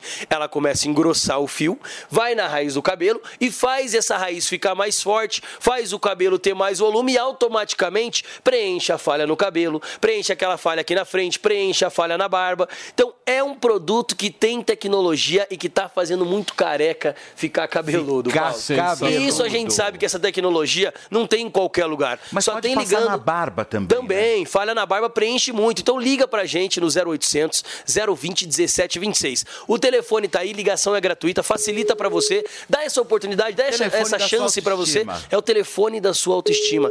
0800 020 1726. Liga agora, né, Paulo? Agora, Andrade, tem que ligar, mas você também Ah. precisa colaborar. A gente colabora Sinto sempre. muito. Você pede para as pessoas ligarem e você vai fazer qual É é, a promoção. Qual promoção que você vai fazer? A dezena de anos depois que a gente recebe, os dados que a gente tem, mais de 600 mil frascos vendidos em 2022. Mais de meio milhão. Mais de meio milhão. É um produto que realmente funciona, não Sim. precisaria nem dar Funciona. desconto nem promoção. Não, André. precisa sim. Você tá muito arrogante. É Só que como a bom. gente gosta da nossa audiência e como eu sei que tem gente que tá com aquela dúvida ainda, será que eu compro, será que eu não compro? Vamos fazer um negócio diferente hoje, Paulo. Hum, o quê? Metade do preço e mais brinde, pra quem ligar agora. Tá, deixa eu te falar. 50% de desconto. Ó, 0800 020 1726. Deixa eu só te falar uma coisa, Liga. assim, com toda sinceridade. Hoje você tá num tom de arrogância absurdo. Ah, absurdo. Só porque ele tá cabeludo. Não, absurdo. Só porque ele tá topetudo indo na balada, ele tá se achando. O ponto é o seguinte: nós essa semana fizemos 60% de desconto. É, mas quebrou a eu empresa, não- né? Eu não vou retroagir, isso. irmãozinho. É isso, Paulo Mantenho Matias. 60%. Tá. Aliás, nós temos compromisso com a Perdeu, nossa Playboy. audiência. Eu vou fazer o seguinte. 60%. hoje. Era um Me vem com 50%. Hoje era o tônico, Ah. leva o tratamento de um ano, garante Tá. o smartwatch, que é Aqui o sensacional de brinde. Olha, Tá. que você vai levar junto com o seu produto, com o seu Ervi. Que mais? Vou fazer o seguinte: linha feminina a gente lançou ontem, certo? Tá. Foi um sucesso, hein? Sucesso. Então, já que foi um sucesso, para o pessoal conhecer, vamos fazer assim: mantenha o seu 60% no Boa. tratamento de um ano. Tá. Então, quem ligar agora no 0800 020 1726 vai ter os 60% que o Paulo acabou Boa. de dar pra gente. Vai ter o smartwatch, que é sensacional também. E vou mandar, Paulo, para o pessoal conhecer o tônico feminino. Ah, então vai e ter mais o um shampoo brinde. feminino. Então Boa. você, homem que comprar pra você aí, que tá ficando careca, calvo, compra o tratamento, garante o relógio e vai levar pra dar pra sua esposa aí, pra sua namorada, pra sua mãe, pra quem você minutos? quiser, o tônico feminino e o shampoo feminino. Paulo, quantos cinco minutinhos minutos você tá apenas. entregando? Poxa, são três brindes e 60%. 020 17 26 Três, cinco minutinhos. 60% de desconto e três brindes. Não são dois, não. Exatamente. Três, Três brindes. brindes. 0800 020 17 26. Valeu, Paulo. Obrigado, Agora eu vou lá me acertar na empresa, viu? Turma, nós estamos ao vivo aqui na Jovem Pan, são 11 horas e 31 minutos. Dicas de verão Jovem Pan. No verão, os dias costumam ficar mais claros até mais tarde. Entre no clima e aproveite a estação mais quente para sair e fazer uma corrida ou caminhada quando voltar do trabalho com a luminosidade a mais. Além de manter o corpo em forma, você economiza energia sem ter a TV ou a luz de algum cômodo acesa por mais tempo. A redação é uma arte e, como qualquer outro ofício, leva tempo para aprender e praticar. Mas você pode começar hoje. E o primeiro passo é se inscrever no meu novo curso Seja um Copywriter. Eu sou Rafael Bertoni, o primeiro copywriter do Brasil, e te convido para um treinamento onde você aprenderá as técnicas de texto que vão mudar a sua vida financeira. Aproveite a promoção de lançamento com 50% de desconto por tempo limitado. Acesse agora newcursos.com.br, N-I-U cursos.com.br e faça sua inscrição descrição. Todo dia você confere o melhor do humor, a música que você curte e informação com quem tem opinião de verdade. Mas nem sempre dá pra escutar o programa que você quer no horário que passa, não é? Então acesse jovempan.com.br barra podcasts ou seu aplicativo preferido e leve a Jovem Pan onde for. A Jovem Pan tem um podcast certo pra você. Notícias, esportes, entretenimento, tudo feito pra você ouvir onde e quando quiser. A gente cuida de você, você cuida da gente. E o cuidado de todos faz a diferença. O Toro Sushi entrega na sua casa o melhor da culinária japonesa. Cortes precisos de sashimi e deliciosos sushis. Toro Sushi, reconhecido pelo Guia Michelin, pedidos pelo app Toro Sushi e aplicativos de delivery. Do meio-dia até as 23 horas. Toro Sushi, em Moema e Jardins.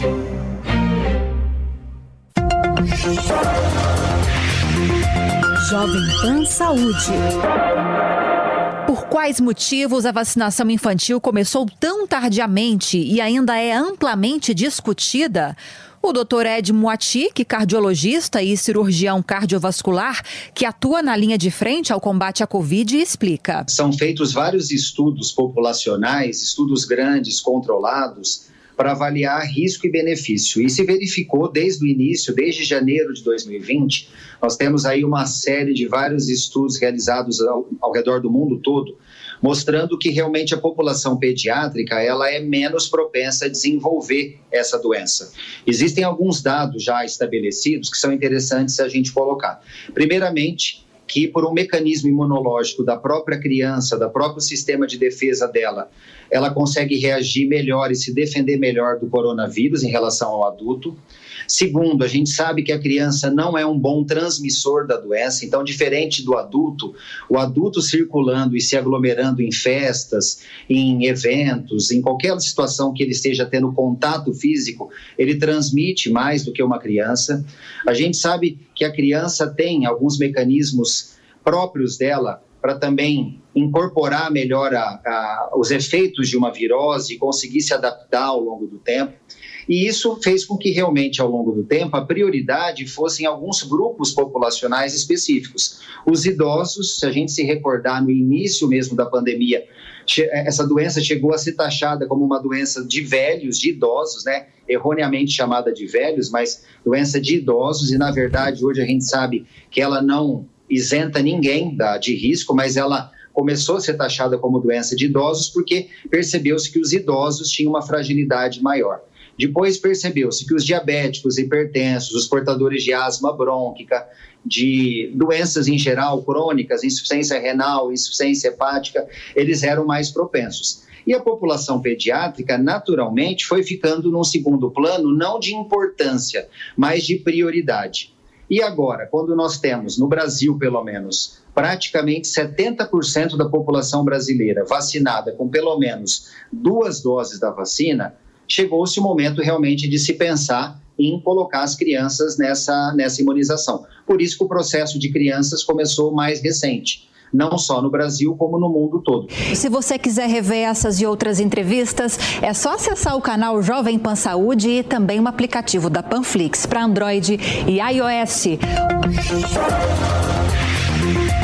Jovem Pan Saúde foi exatamente esse que você citou, vender feijão milagroso para as pessoas em meio a uma pandemia, todo mundo desesperado, é, falando que, enfim, no meio da Covid, as pessoas perdendo familiares, pessoas morrendo. Isso aí é abusar muito da, da, da inocência das Não, pessoas. Da fé, o comércio da, da fé. fé né? O comércio, comércio da fé. Da é, a é... gente tem um processo cultural brasileiro que é muito enraizado essa questão da igreja, né? Porque se a gente pega a igreja nos Estados Unidos, é muito, é muito diferente da igreja brasileira.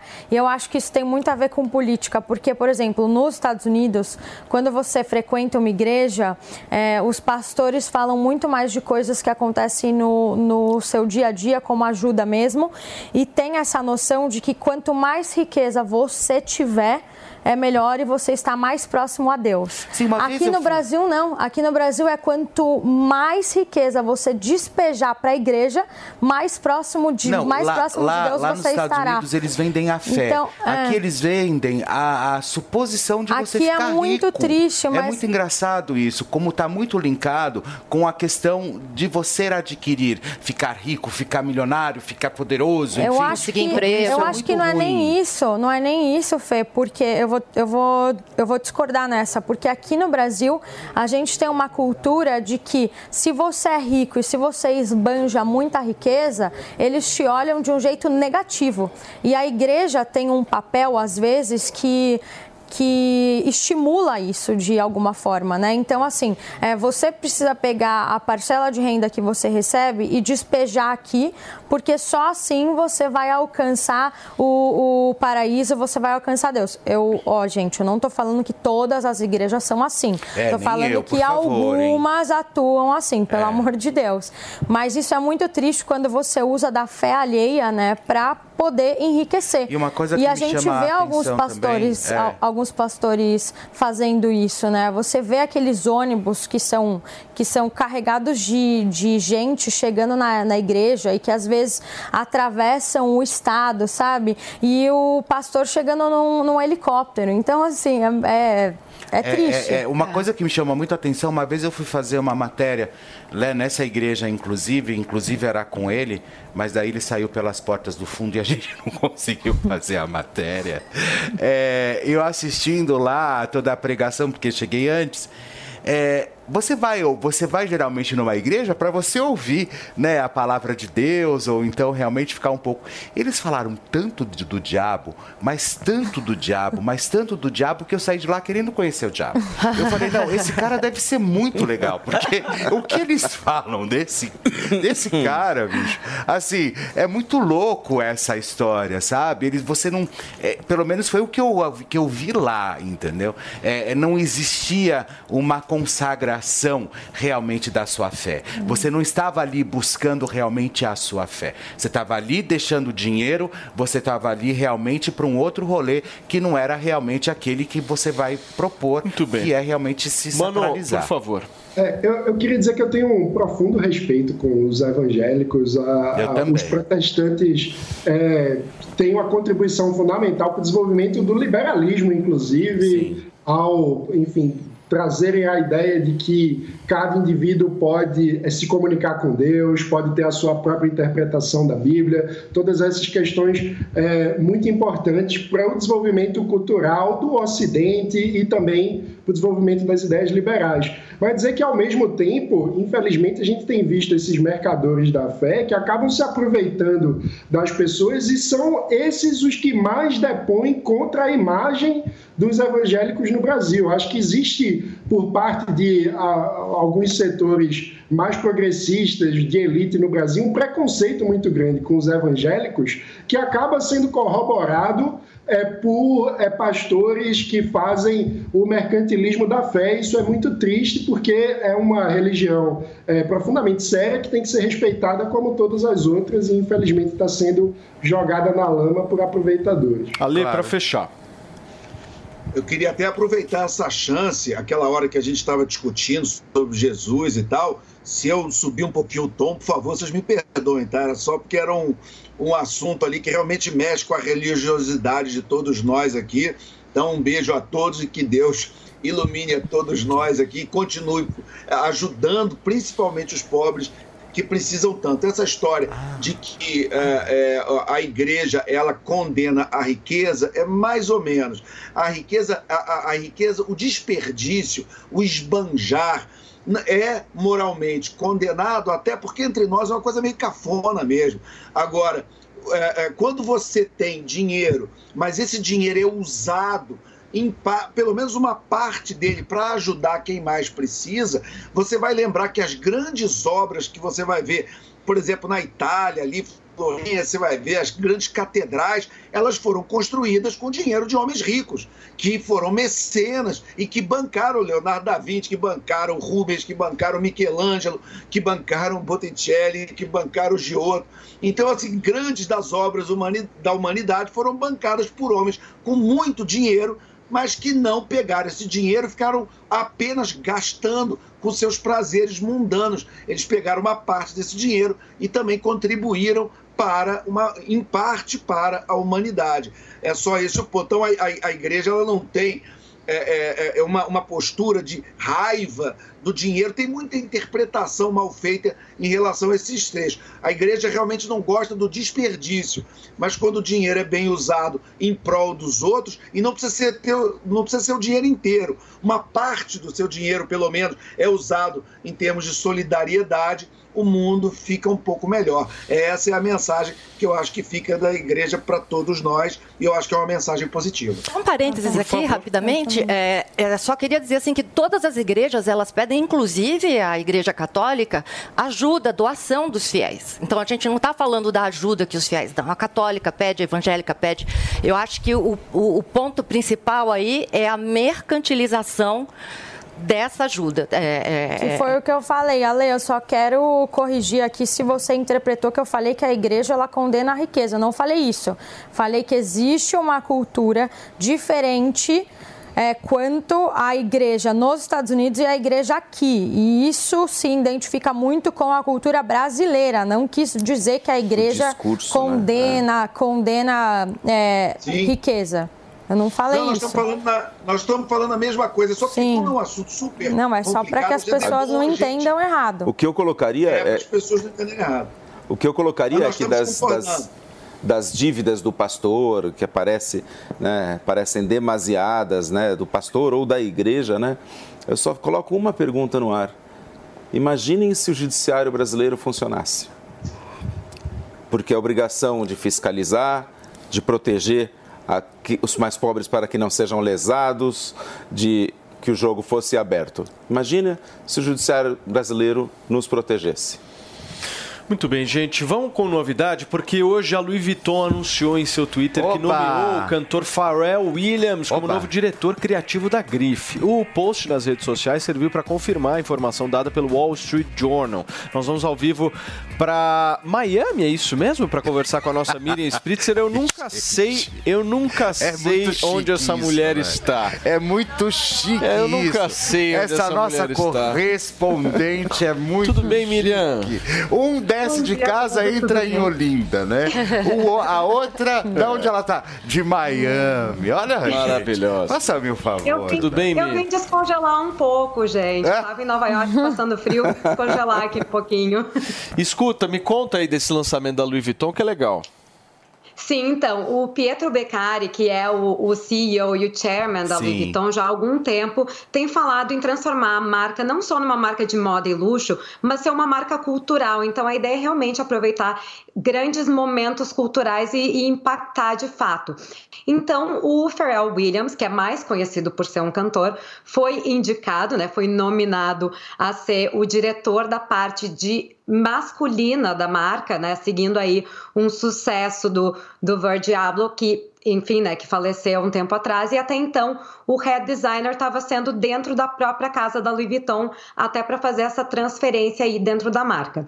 O Pharrell Williams, muita gente não sabe, mas ele já fez várias colaborações com a Louis Vuitton em 2004 e 2008, e também já fez colaboração, colaborações com outras marcas, como a Comme des Garçons, Adidas, Uniqlo, Moncler, e ele também é dono de duas marcas de roupas, né, que é a Billionaires Boys Club e a Ice Cream. Então ele já tem aí bastante experiência nesse mundo de moda. A gente conhece ele muito como cantor, como produtor de música, mas ele realmente está aí nesse mercado de fashion há muito tempo e tem tudo a ver com essa nova pegada da Louis Vuitton de se transformar em uma marca cultural para impactar a sociedade como um todo. Não, completamente. É, e ainda né? mais essa, essa campanha da Louis Vuitton, né, que teve com a Yayoi Kusama, né, que foi um estouro essa campanha. Que é a segunda, lá no, né? Lá no, tá sendo ainda em Paris, virou uma loucura. É. E, o, e, o, e o Pharrell, ele é o cantor de rap, né? Quem é que não dançou rap com ele, né? Because I'm é. happy, clap along. É, isso. Não vou dar é minhas habilidades de cantora aqui.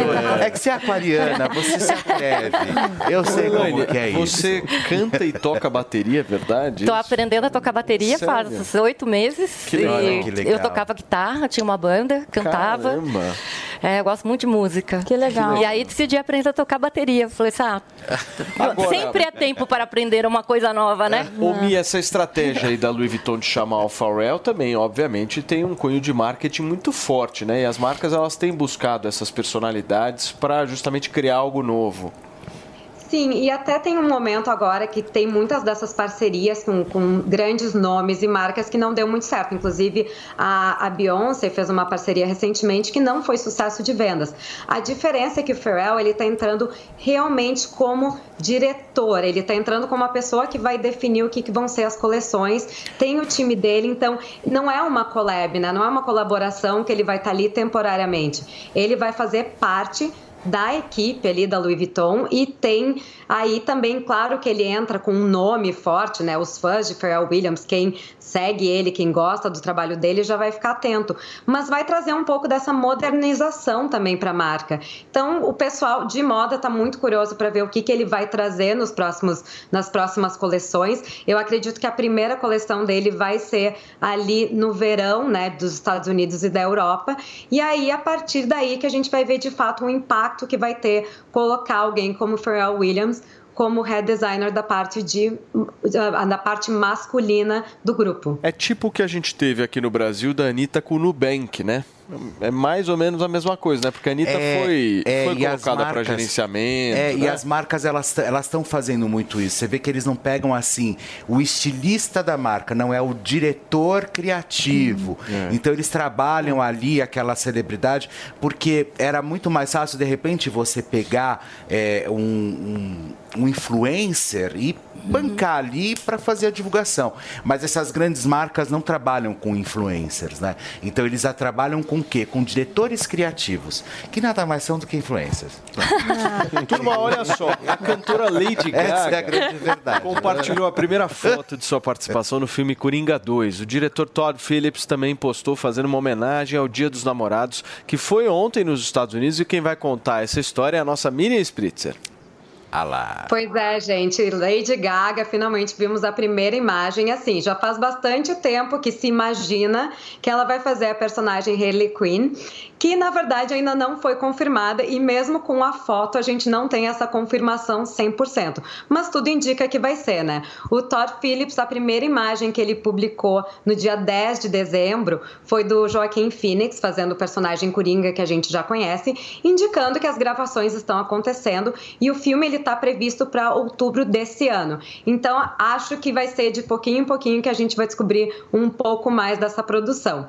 O novo filme se chama Joker Folie à Deux, que é uma referência ao termo médico usado quando as du- duas pessoas têm o mesmo distúrbio mental que geralmente acontece quando elas são próximas. Então tudo indica aí que a Lady Gaga de fato vai fazer essa personagem que é bastante próxima à personagem do Coringa.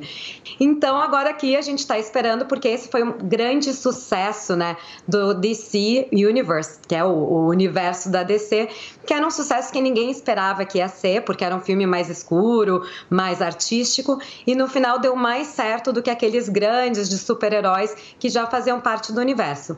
Então, temos que esperar aí até outubro para ver como é que vai ser esse resultado, mas Lady Gaga sempre surpreende, né? Muito bem, Mi. Gente, vamos falar um pouquinho de Big Brother Brasil agora, porque ontem nós tivemos a quarta eliminação da casa e quem acabou saindo foi a Paula. O paredão tenso era entre Amanda, MC Guimê e Bruno Gaga, mas a biomédica foi quem levou mais votos, com 72,5%, enquanto o Bruno teve 23,68%. Ao todo, só nesse paredão, durante o programa ao vivo, eles alcançaram mais de 212 mil votos por minuto.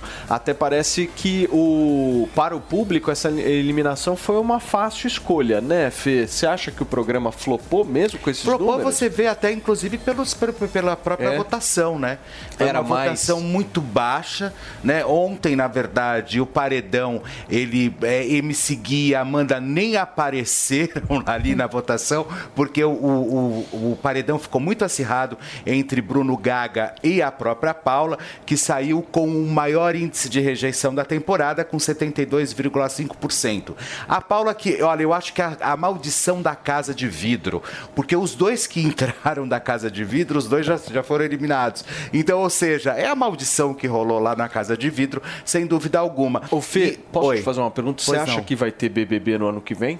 Não, ah, não, claro, com Vai. toda certeza. Eles assinaram até o 30, né? Até 2030? É, é, até 2030. Então a gente te- nós, nós teremos ainda mais é, sete edições. E que depois vai perpetuar, obviamente. Porque né? nesse caso, assim, eu me lembro dos Big Brothers de 2020, 2021, até mesmo do ano passado, você tinha pautas até mais ideológicas, políticas sendo discutidas. Nesse, eu não vi. É, muita gente está falando porque formou-se os grupos, né?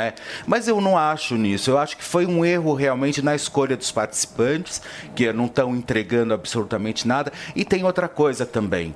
Hoje a internet, quem vai participar de reality show, está muito preocupado com cancelamento. Então, Uhum. ou seja, se você vai para reality show e você não vai justamente para tentar faturar um milhão e meio de reais e ficar com medo do que está acontecendo aqui fora, porque você tem a, por- a probabilidade de sair cancelado ou às vezes até preso pelas redes sociais, né? Porque a rede social está aprendendo agora, né? E aí você acaba que eles não entregam o jogo, entendeu? Então fica todo mundo muito monitorado. Você já está monitorado por câmera e você ainda fica se monitorando durante o jogo, aí você não entrega jogo mesmo e fica desse jeito. Mas eu ainda sou a favor que tenha mais celebridades em reality show. É, eu achei que a, a, a parte dos famosos deixou a desejar, né? A gente quer edição. famoso com, dan- com É. dedo na cara, É, sabe? sei lá, eu só- é isso só que a conheço gente o MC quer. Xingando, a gente, quer, a gente quer ver celebridade falsa, É. sabe? Aquela que o amiguinho vira e faz careta e fala Briga. mal. É A isso que a Carol gente Conká. quer. Quer falar, Mi, Hã? por favor? Carol Carol Conká. Conká foi maravilhosa. Não, Fala, eu ia falar exatamente isso, né? Desde o BBB com a Carol Conká, que a gente sente que os BBBs estão todos fracos porque eles estão com muito medo de cancelamento. Eles já falam lá dentro pensando o que, que vai rolar fora. E exatamente isso. A maior parte dos famosos que entrou, ninguém sabia quem era. Tinha gente que era do, da pipoca, que tinha mais seguidor do que o pessoal do camarote também.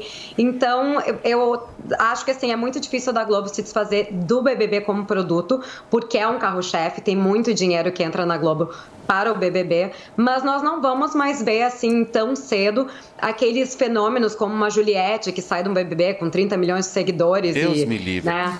É. Mas eu acho que O Felipe tem uma versão a Juliette, Nossa, Miriam, pelo amor de Deus. Ela e a tal Mas não, daquele mas escape. Ele não gosta Gente, muito da Juliette. Casa, todo mundo em casa estava assistindo o BBB, né? Então agora a vida voltou, as pessoas estão saindo, estão fazendo outros programas. Então a gente não fica mais em casa vendo lá o BBB 24 horas comentando só sobre isso, que são as únicas sociais que tem. Agora vai, vai voltar a ser aqueles BBBs de, enfim, de 10 anos atrás que alguns acompanhavam, outros nem tanto. Muito bem, gente. Nós estamos ao vivo aqui na Jovem Pan, são 11 horas e 54 minutos. Muito obrigado a vocês que ficaram com a gente no rádio. A gente se vê amanhã. Gente, olha só, um filme sobre Gal Costa, protagon- protagonizado por Sophie Charlotte, ganha pôster oficial e data de estreia nos cinemas. Meu nome é Gal, filme estrelado por ela, que conta a história de Gal Costa, chega no dia 21 de setembro às telonas. O filme será lançado nos cinemas brasileiros dias antes do aniversário de Gal Costa, que completaria 78 anos este ano, Fê. Pois é, essa, essa história aí pegou todos nós ontem com uma grande alegria, porque Gal Costa, né, infelizmente faleceu é, quase no final do ano passado, de 2022, e agora a Sophie Charlotte vai estampar as telonas aí, vivendo a vida de Gal Costa, que quer ou não, teve uma contribuição muito grande para a cultura brasileira. Boa escolha, dúvida. você acha? Eu achei, eu achei sim. Eu É? colocaria a Camila Pitanga. Camila não sei. Pitanga. Eu acho que eu acho que eu, eu iria mais numa linha mais Camila Pitanga, enfim. Mas eu acho que a Sophie Charlotte. Não adianta você colocar uma peruca grande e um laço na cabeça da pessoa ou alguma coisa e falar assim, seu nome, meu nome é Gal. Entendeu? Você entra lá com uma bandana, uma peruca comprida e fala, meu nome é Gal, entendeu? Não, não vale muito a pena isso. Eu acho que você tem que ter, sem dúvida alguma, o perfil. Agora vamos ver se a Sophie Charlotte vai entregar. Você né? pediu, Miriam, por favor. É isso. Sim, esse vai ser o filme ah, que vai, vai ser lançado também no Festival de Cinema Internacional Brasileiro aqui nos Estados Unidos, né, o Brazilian Film Festival e o Infinito Film Festival. Então esse é o filme que vai ser o, o é, vai ser um dos grandes filmes brasileiros do ano, né? Sensacional, turma.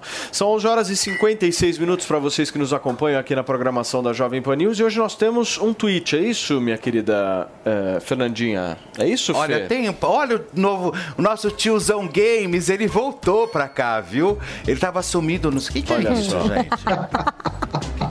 Eu amei Gente, eu não esse meme. acredito. Eu não acredito. Cadê? Tem que, tem que, tem que abrir mais. É, a Jovem Pan que se cuide, porque, Eu porque já amei. temos os mais o quê?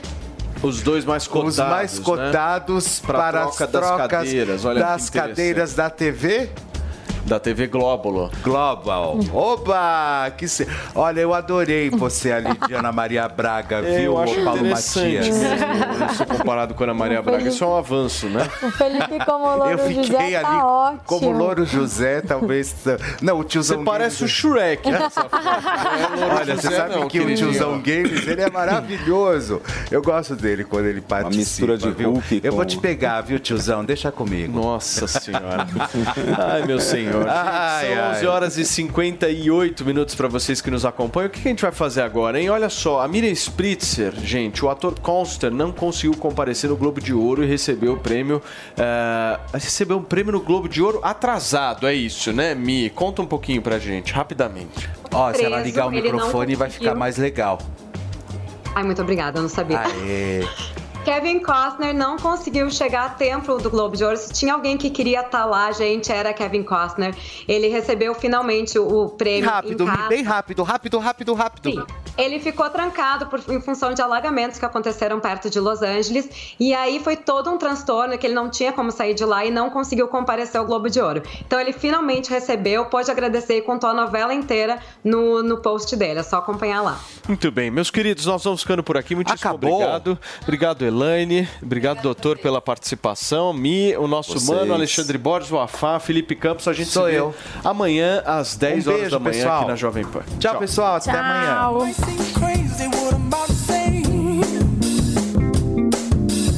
A opinião dos nossos comentaristas não reflete necessariamente a opinião do Grupo Jovem Pan de Comunicação.